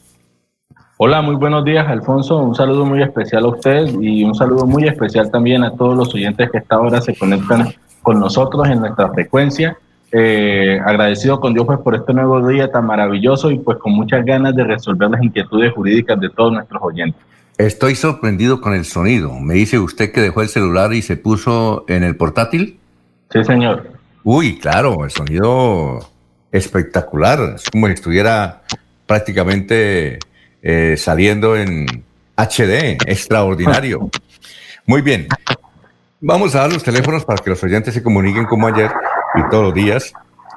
Aquí a través de Radio Melodía es el 630-4794, 630-4870 y el teléfono del doctor eh, que nos lo preguntan cada rato, pero llámenlo desde las 8 de la mañana en adelante. Es el 300, el 7, 666 y el 37. Bueno, eh, y por eh, Facebook Live, ahí en el perfil de Radio Melodía nos pueden escribir las preguntas que quieran. Y también por, por donde más escriben, por el, el Messenger. Uno entiende que escriben por el Messenger del perfil de Alfonso Pineda Chaparro porque la gente a veces no quiere que sepan el nombre. Y a veces no llaman porque dicen, me conocen la voz. Eso es lo que dicen, me conocen la voz. Bueno, eh, ¿cuál es el tema de hoy, doctor Iván? Bueno, eh, Alfonso, a petición de un oyente con la que hablé el día de ayer, eh, el día de hoy voy a hablar sobre el proceso de restablecimiento de derechos. ¿Sí? Este proceso es un proceso administrativo que es para restablecer, como la palabra lo dice, los derechos de los niños, niñas y adolescentes de nuestro país. No solamente los nacionales colombianos, sino todos los niños residentes en Colombia. Entonces, es un proceso interesante, Alfonso, porque es un proceso mediante el cual, pues, eh, se puede decir que es un conjunto de actuaciones, de competencias y procedimientos que adelantan pues, las autoridades administrativas con el fin de promover la realización y el restablecimiento efectivo pues, de los derechos de los niños, niñas y adolescentes que han sido vulnerados cuando un niño es maltratado, cuando un niño es sometido a tortura y a tratos crueles, cuando eh, se considera que se están violando con los derechos fundamentales de los niños, no solamente consagrados en la Constitución, sino en los tratados internacionales ratificados por Colombia en materia de, de, derechos para niños, niñas y adolescentes, pues este proceso administrativo es un proceso idóneo. ¿Por qué se habla que es proceso administrativo, Alfonso? Porque digamos que la persona que lo preside o la autoridad que lo preside es una autoridad de carácter administrativo, es un proceso que se adelanta ante los, ante los defensores de familia, ante las comisarías de familia o ante las inspecciones de policía, dependiendo del caso. ¿De qué depende? Pues que Alfonso, no, en todos los municipios de nuestro país no hay defensor de familia, entonces si no hay defensor, el competente es el comisario de familia y si en ese municipio no existe ninguno de esos dos, pues el competente será el inspector de policía. Entonces, ellos son los que inician estos procesos de restablecimiento. Estos procesos de restablecimiento también, eh, primero que todo, pues están regulados por el artículo 100 y siguientes de la ley 1098, que es pues el Código de Infancia y Adolescencia, en donde cualquier persona que considere que le están vulnerando el derecho a un niño, pues puede interponerlo. Eh, estos procedimientos también tienen medidas de protección especial en caso de que las circunstancias de violencia o de otro tipo sean bastante graves para que la autoridad inmediatamente actúe y pues cese esa violación de esos derechos del menor. La otra circunstancia importante, Alfonso, es que si el defensor de familia, el comisario o el inspector de policía observa que las actuaciones que se están adelantando contra este menor tienen connotaciones penales, ellos están en la obligación de hacer la respectiva compulsa de copias e y que la fiscalía pues inicie las investigaciones por los delitos que estas autoridades consideren que se están cometiendo. Este tipo de procesos, Alfonso, son procesos que se utilizan bastante, sobre todo cuando ocurren casos como el siguiente, que de pronto la madre del niño haya fallecido, entonces la custodia y la patria potestad quedó directamente en cabeza del padre, pero el padre es un padre maltratador, un padre que de pronto es tomador y no cuida muy bien a su hijo. Entonces la abuela, un familiar cercano, puede iniciar un proceso de restablecimiento de derechos porque observan que este niño o niña está siendo violentado por parte del padre, no lo cuida, lo maltrata. Entonces, a través de este procedimiento de restablecimiento de derechos puede perfectamente la persona terminar con la custodia del menor eh, para, con ese fin, pues, restablecer sus derechos y darle una condición de vida mucho más digna. Entonces, Alfonso, vale la pena que las personas piensen en este procedimiento administrativo, es rápido, eh, para pues evitar que nuestros niños eh, sigan siendo violentados en sus derechos y se les proteja enormemente entendiendo que el interés superior del menor es un derecho de, carácter eh, interno y también de carácter internacional que está por encima de cualquier otro. Entonces, protejamos a nuestros niños y tenemos las herramientas, no solamente judiciales, sino también administrativas en este caso, para proteger los niños y crear en ellos, pues, un ambiente idóneo y preciso para que puedan desarrollar sus capacidades al 100%. Muy bien, eh, nos pregunta un oyente que qué es una querella. Así literalmente se la, se ¿Qué es una querella? Bueno, perfecto, Alfonso. En materia penal, sí, una querella son eh, es la, a ver cómo lo digo. Lo que pasa es que en el derecho penal, Alfonso, hay delitos que para eh, que requieren querella para poder ser denunciados, ¿sí? que son los delitos denominados menores. Entonces, por ejemplo, un hurto de un celular, uno tiene que poner una querella. ¿sí? Unas lesiones personales, uno tiene que poner una querella. Pero si ya son delitos como homicidio, actos sexuales menor de 14, lo que se pone es una denuncia. Entonces, la querella es la denominación jurídica dada para delitos menores, ¿sí? Que los considera pues el código del procedimiento penal de esa forma. Ahí hay una lista, eh, si no estoy mal, está en el, artículo 72, 73 del código del procedimiento penal y cuya diferencia con la denuncia es la siguiente, Alfonso, que antes de imputar, de iniciar como tal el proceso penal, se insiste en la, en la conciliación como requisito de procedibilidad para que pues la fiscalía siga adelante con el proceso penal. Mientras que en la denuncia simplemente se denuncia y la, y la fiscalía empieza a hacer sus labores de indagación e investigación y pues empieza a hacer eh, el procedimiento respectivo sin conciliación alguna. Entonces, la querella es una denominación jurídica para delitos menores que incluye la conciliación como requisito de procedibilidad. Bueno, pregunta eh, el educador Abelardo Correa. Abelardo dice, buenos días, en el caso que un niño que se contagie en un colegio público de COVID-19 y fallezca en lo que el gobierno dice alternancia educativa, ¿qué debe hacer un padre de familia según la ley? Bueno, eh, esa es una interesante pregunta, Alfonso, porque primero que todo existe una responsabilidad, existe una responsabilidad por parte eh, de la institución educativa y también por parte de los padres. Es decir, recordemos que esta etapa, esta nueva etapa, pues hace referencia a la responsabilidad que cada persona tenga. Sería muy difícil en este caso, Alfonso, probar que fue que se contagió en el colegio digamos que esa va a ser la excusa del colegio para decir que ellos no tienen absolutamente nada que ver, que ellos han guardado los protocolos, que han cumplido con las medidas de bioseguridad que establece, que incluso están autorizados por parte del ministerio para prestar el servicio de educación. Entonces, eh, desde el punto de vista legal, tocaría observar la responsabilidad de la infección eh, si recae sobre el colegio o sobre los padres, y en caso pues de recaer sobre el colegio, habría lugar a acciones civiles para solicitar pues indemnización de prejuicios. ¿Y, esas, y esas acciones ante qué juzgado, ante qué eh, tribunal se, se, elevan? Eso se hace, eh, eh, eso los procesos civiles se hacen de acuerdo a la competencia ante los juzgados civiles municipales de la ciudad pues pertinente o los juzgados civiles del circuito que eso pues son ya cuando las cuantías son mucho más altas. Y bueno, y eh, aquí nos pregunta precisamente eh, una señora eh, del barrio, del barrio barrio Nariño.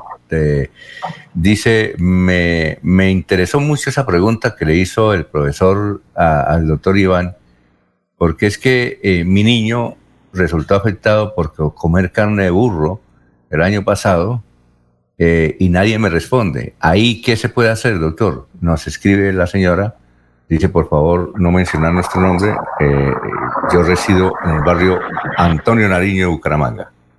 Bueno, acá Alfonso, este, estos temas que están mencionando son eminentemente probatorios. Acá lo que se debe demostrar es que efectivamente existe una relación entre la intoxicación del menor y el alimento que le suministraron en el colegio. Si eso logra probarse, Alfonso, de buena forma, pues lo más seguro es que la institución educativa, ya sea pública o privada, tendrá que responder por los daños causados y por los gastos que ha hecho incurrir pues a los padres de desplazamientos, medicamentos, etcétera, pues para resarcir esos derechos que se han violado. Ya, mi sobrina Aleja murió el mes pasado en Corea, eh, perdón, en Australia. Eh, ¿Por qué vale tanto eh, traer el cadáver a Bucaramanga y por qué tantas diligencias? ¿A qué se debe eso? Pues hombre, Alfonso, lo que pasa es que como está, como se trata de un país eh, que está pues fuera del sector nuestro, sí, entonces eso hace que los gastos se, se incrementen. Usted sabe pues que los gastos de desplazamiento de un cuerpo pues genera unos, unos rubros bastante interesantes, bastante importantes, entonces, eso es lo que hace que sea complicado, a pesar de que la autoridad consular o eh, los encargados de las relaciones exteriores en el país en el país donde ocurrieron esos hechos, pues hagan una mediación, hagan este, lo posible para eh, traer el cuerpo lo más pronto, pero pues hay unos gastos y que debe asumir la que debe asumir las personas interesadas en que ese cuerpo retorne. Ah, bueno, aquí nos dice un señor, dice, eh, aquí en Piedecuesta tenemos un lío de límites eh, a las afueras de Piedecuesta entre dos familias. Eh, hemos llevado eso a todas las concertaciones y no se ha podido lograr un acuerdo. ¿Por qué los juzgados, porque dice que ya está en la justicia, se demoran tanto? y hasta podría perder vigencia esos reclamos. ¿Qué piensa el doctor Iván? Nos escriben desde el barrio, ¿cómo es? El barrio, bueno, desde un barrio que cuesta, es que no, no consigo anotar el nombre. Bueno, Alfonso, eh, desgraciadamente es así, ¿no?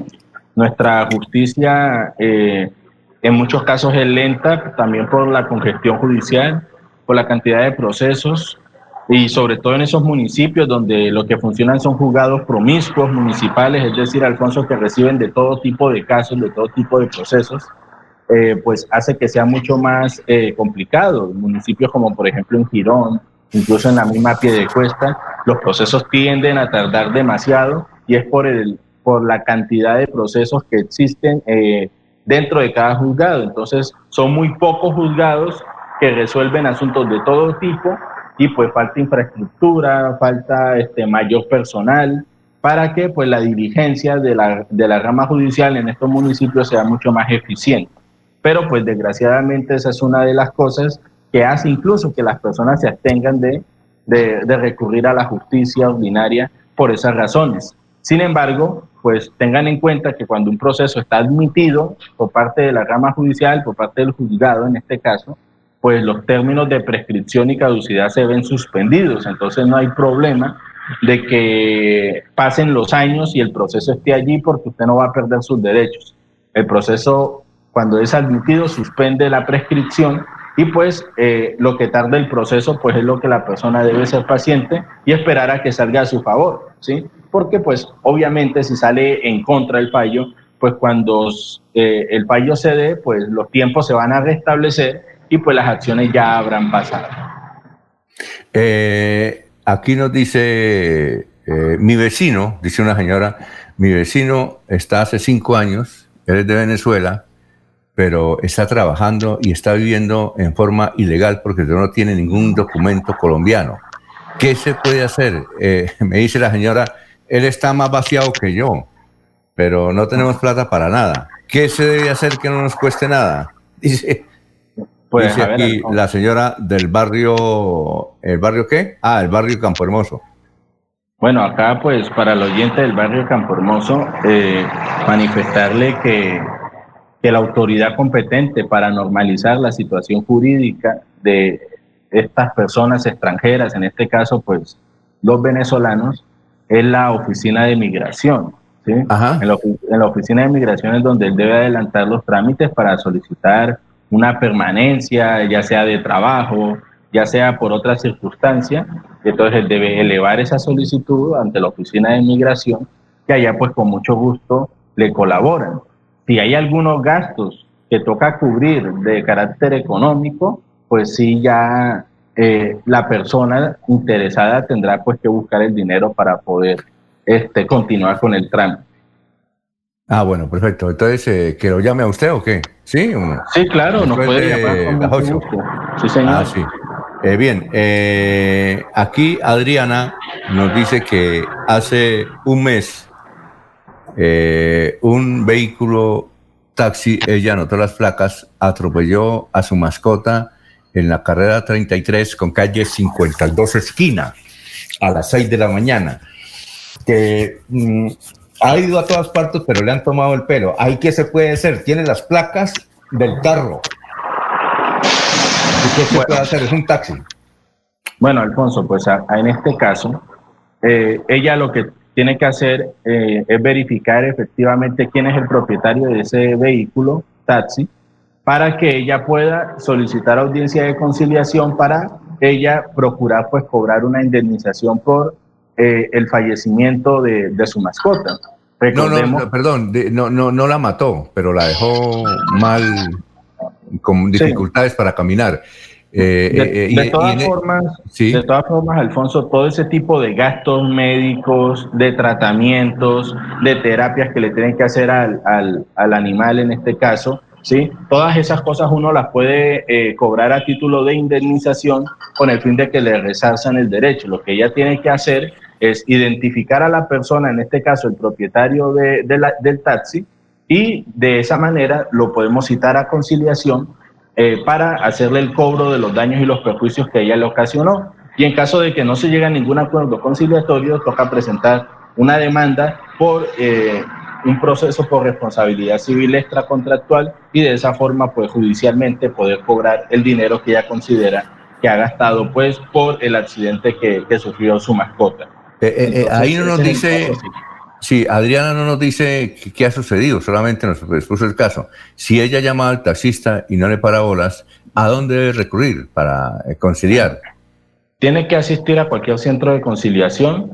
En este caso podría ser en la personería, podría también hacerlo ante la Procuraduría Delegada de Asuntos Civiles, que son como tal eh, eh, entidades que se encargan de prestar el servicio de conciliación en derecho eh, de forma gratuita, ¿sí? Si la persona ya pues quiere pagar para hacer una conciliación que sea rápida, pues puede hacerlo en cualquier notaría, en la Cámara de Comercio, etcétera. Pero normalmente las personas en ese tipo de casos recurren a la personería o a la Procuraduría para pues adelantar esas audiencias de conciliación.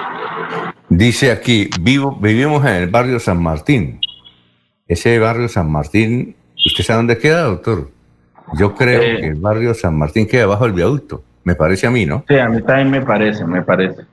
Barrio San Martín. Eh, eh, eh, dice que eh, se anunció por parte de la alcaldía de Bucaramanga que iban a tomarles pruebas de coronavirus.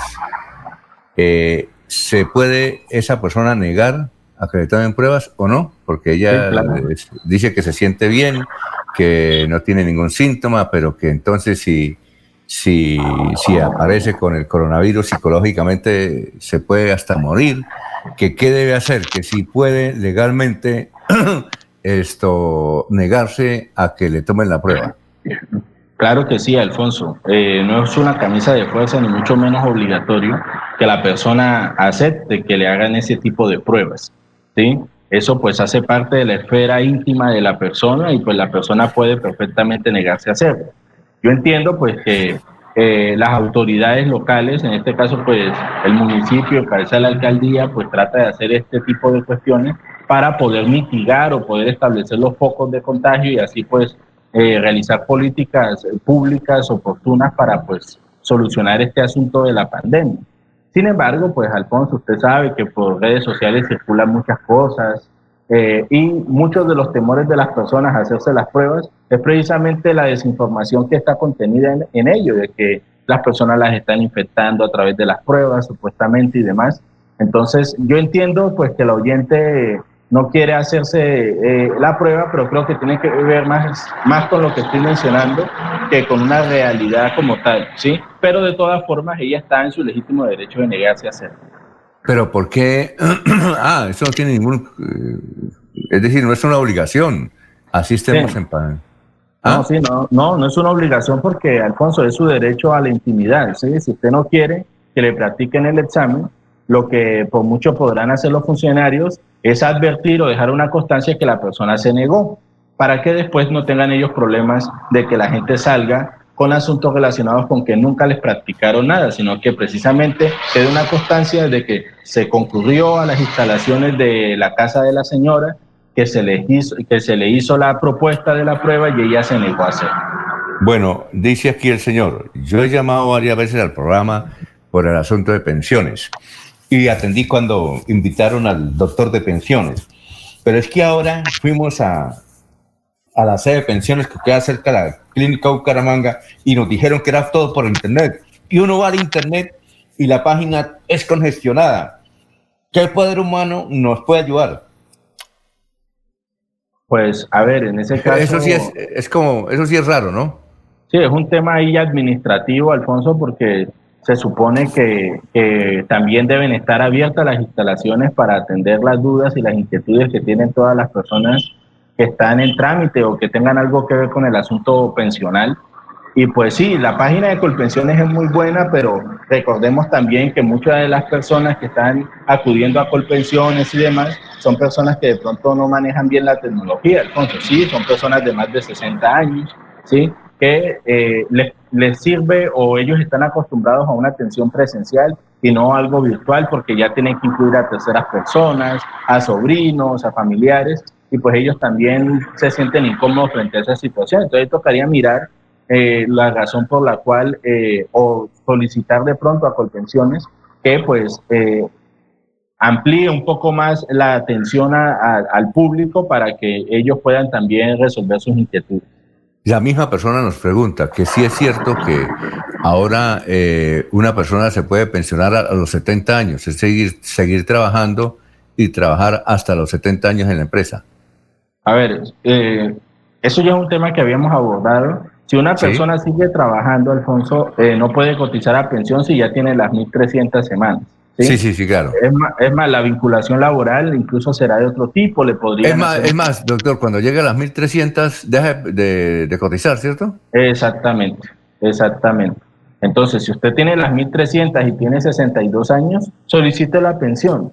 Ya lo habíamos hablado que el, monto de la pensión es tomando en cuenta los últimos 10 años de cotización y entonces por más que usted siga cotizando y haga 1.500, 1.600, 1.700 semanas, si usted cotizó sobre el salario mínimo, el monto no va pues a variar. Entonces, es decir, si cotizó por el salario mínimo y ahora dice, tengo una platica, voy a cotizar por cinco salarios, ya no sirve para nada.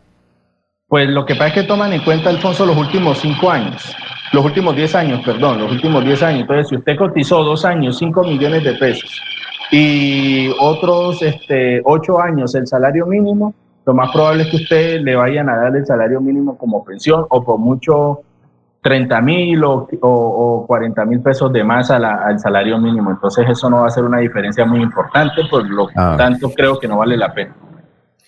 Muy bien, aquí una señora dice muy bueno el tema de hoy. Eh, tengo unas preguntitas para mañana. Ah, bueno, listo. Eh, muchas gracias, eh, doctor, muy gentil. Oh, también, Alfonso, eh, muchas gracias con usted y también con todos los oyentes que diariamente se comprometen con nosotros a escucharnos y nosotros también nos comprometemos a resolver sus inquietudes jurídicas en la medida de lo posible. Que Dios los bendiga, que tengan un excelente día y pues cuídense mucho. Bueno, perfecto. Adiós. Sigan en la programación de Radio Melodía 1080 AM. Los invitamos a una próxima emisión de este su programa Hablando con el abogado. Hablando con el abogado. Comuníquese durante todo el día con el doctor Iván Darío Calderón al celular 300 766 6637 300 766 6637. Agende su cita y reciba la solución a su problema jurídico. Gracias por la sintonía.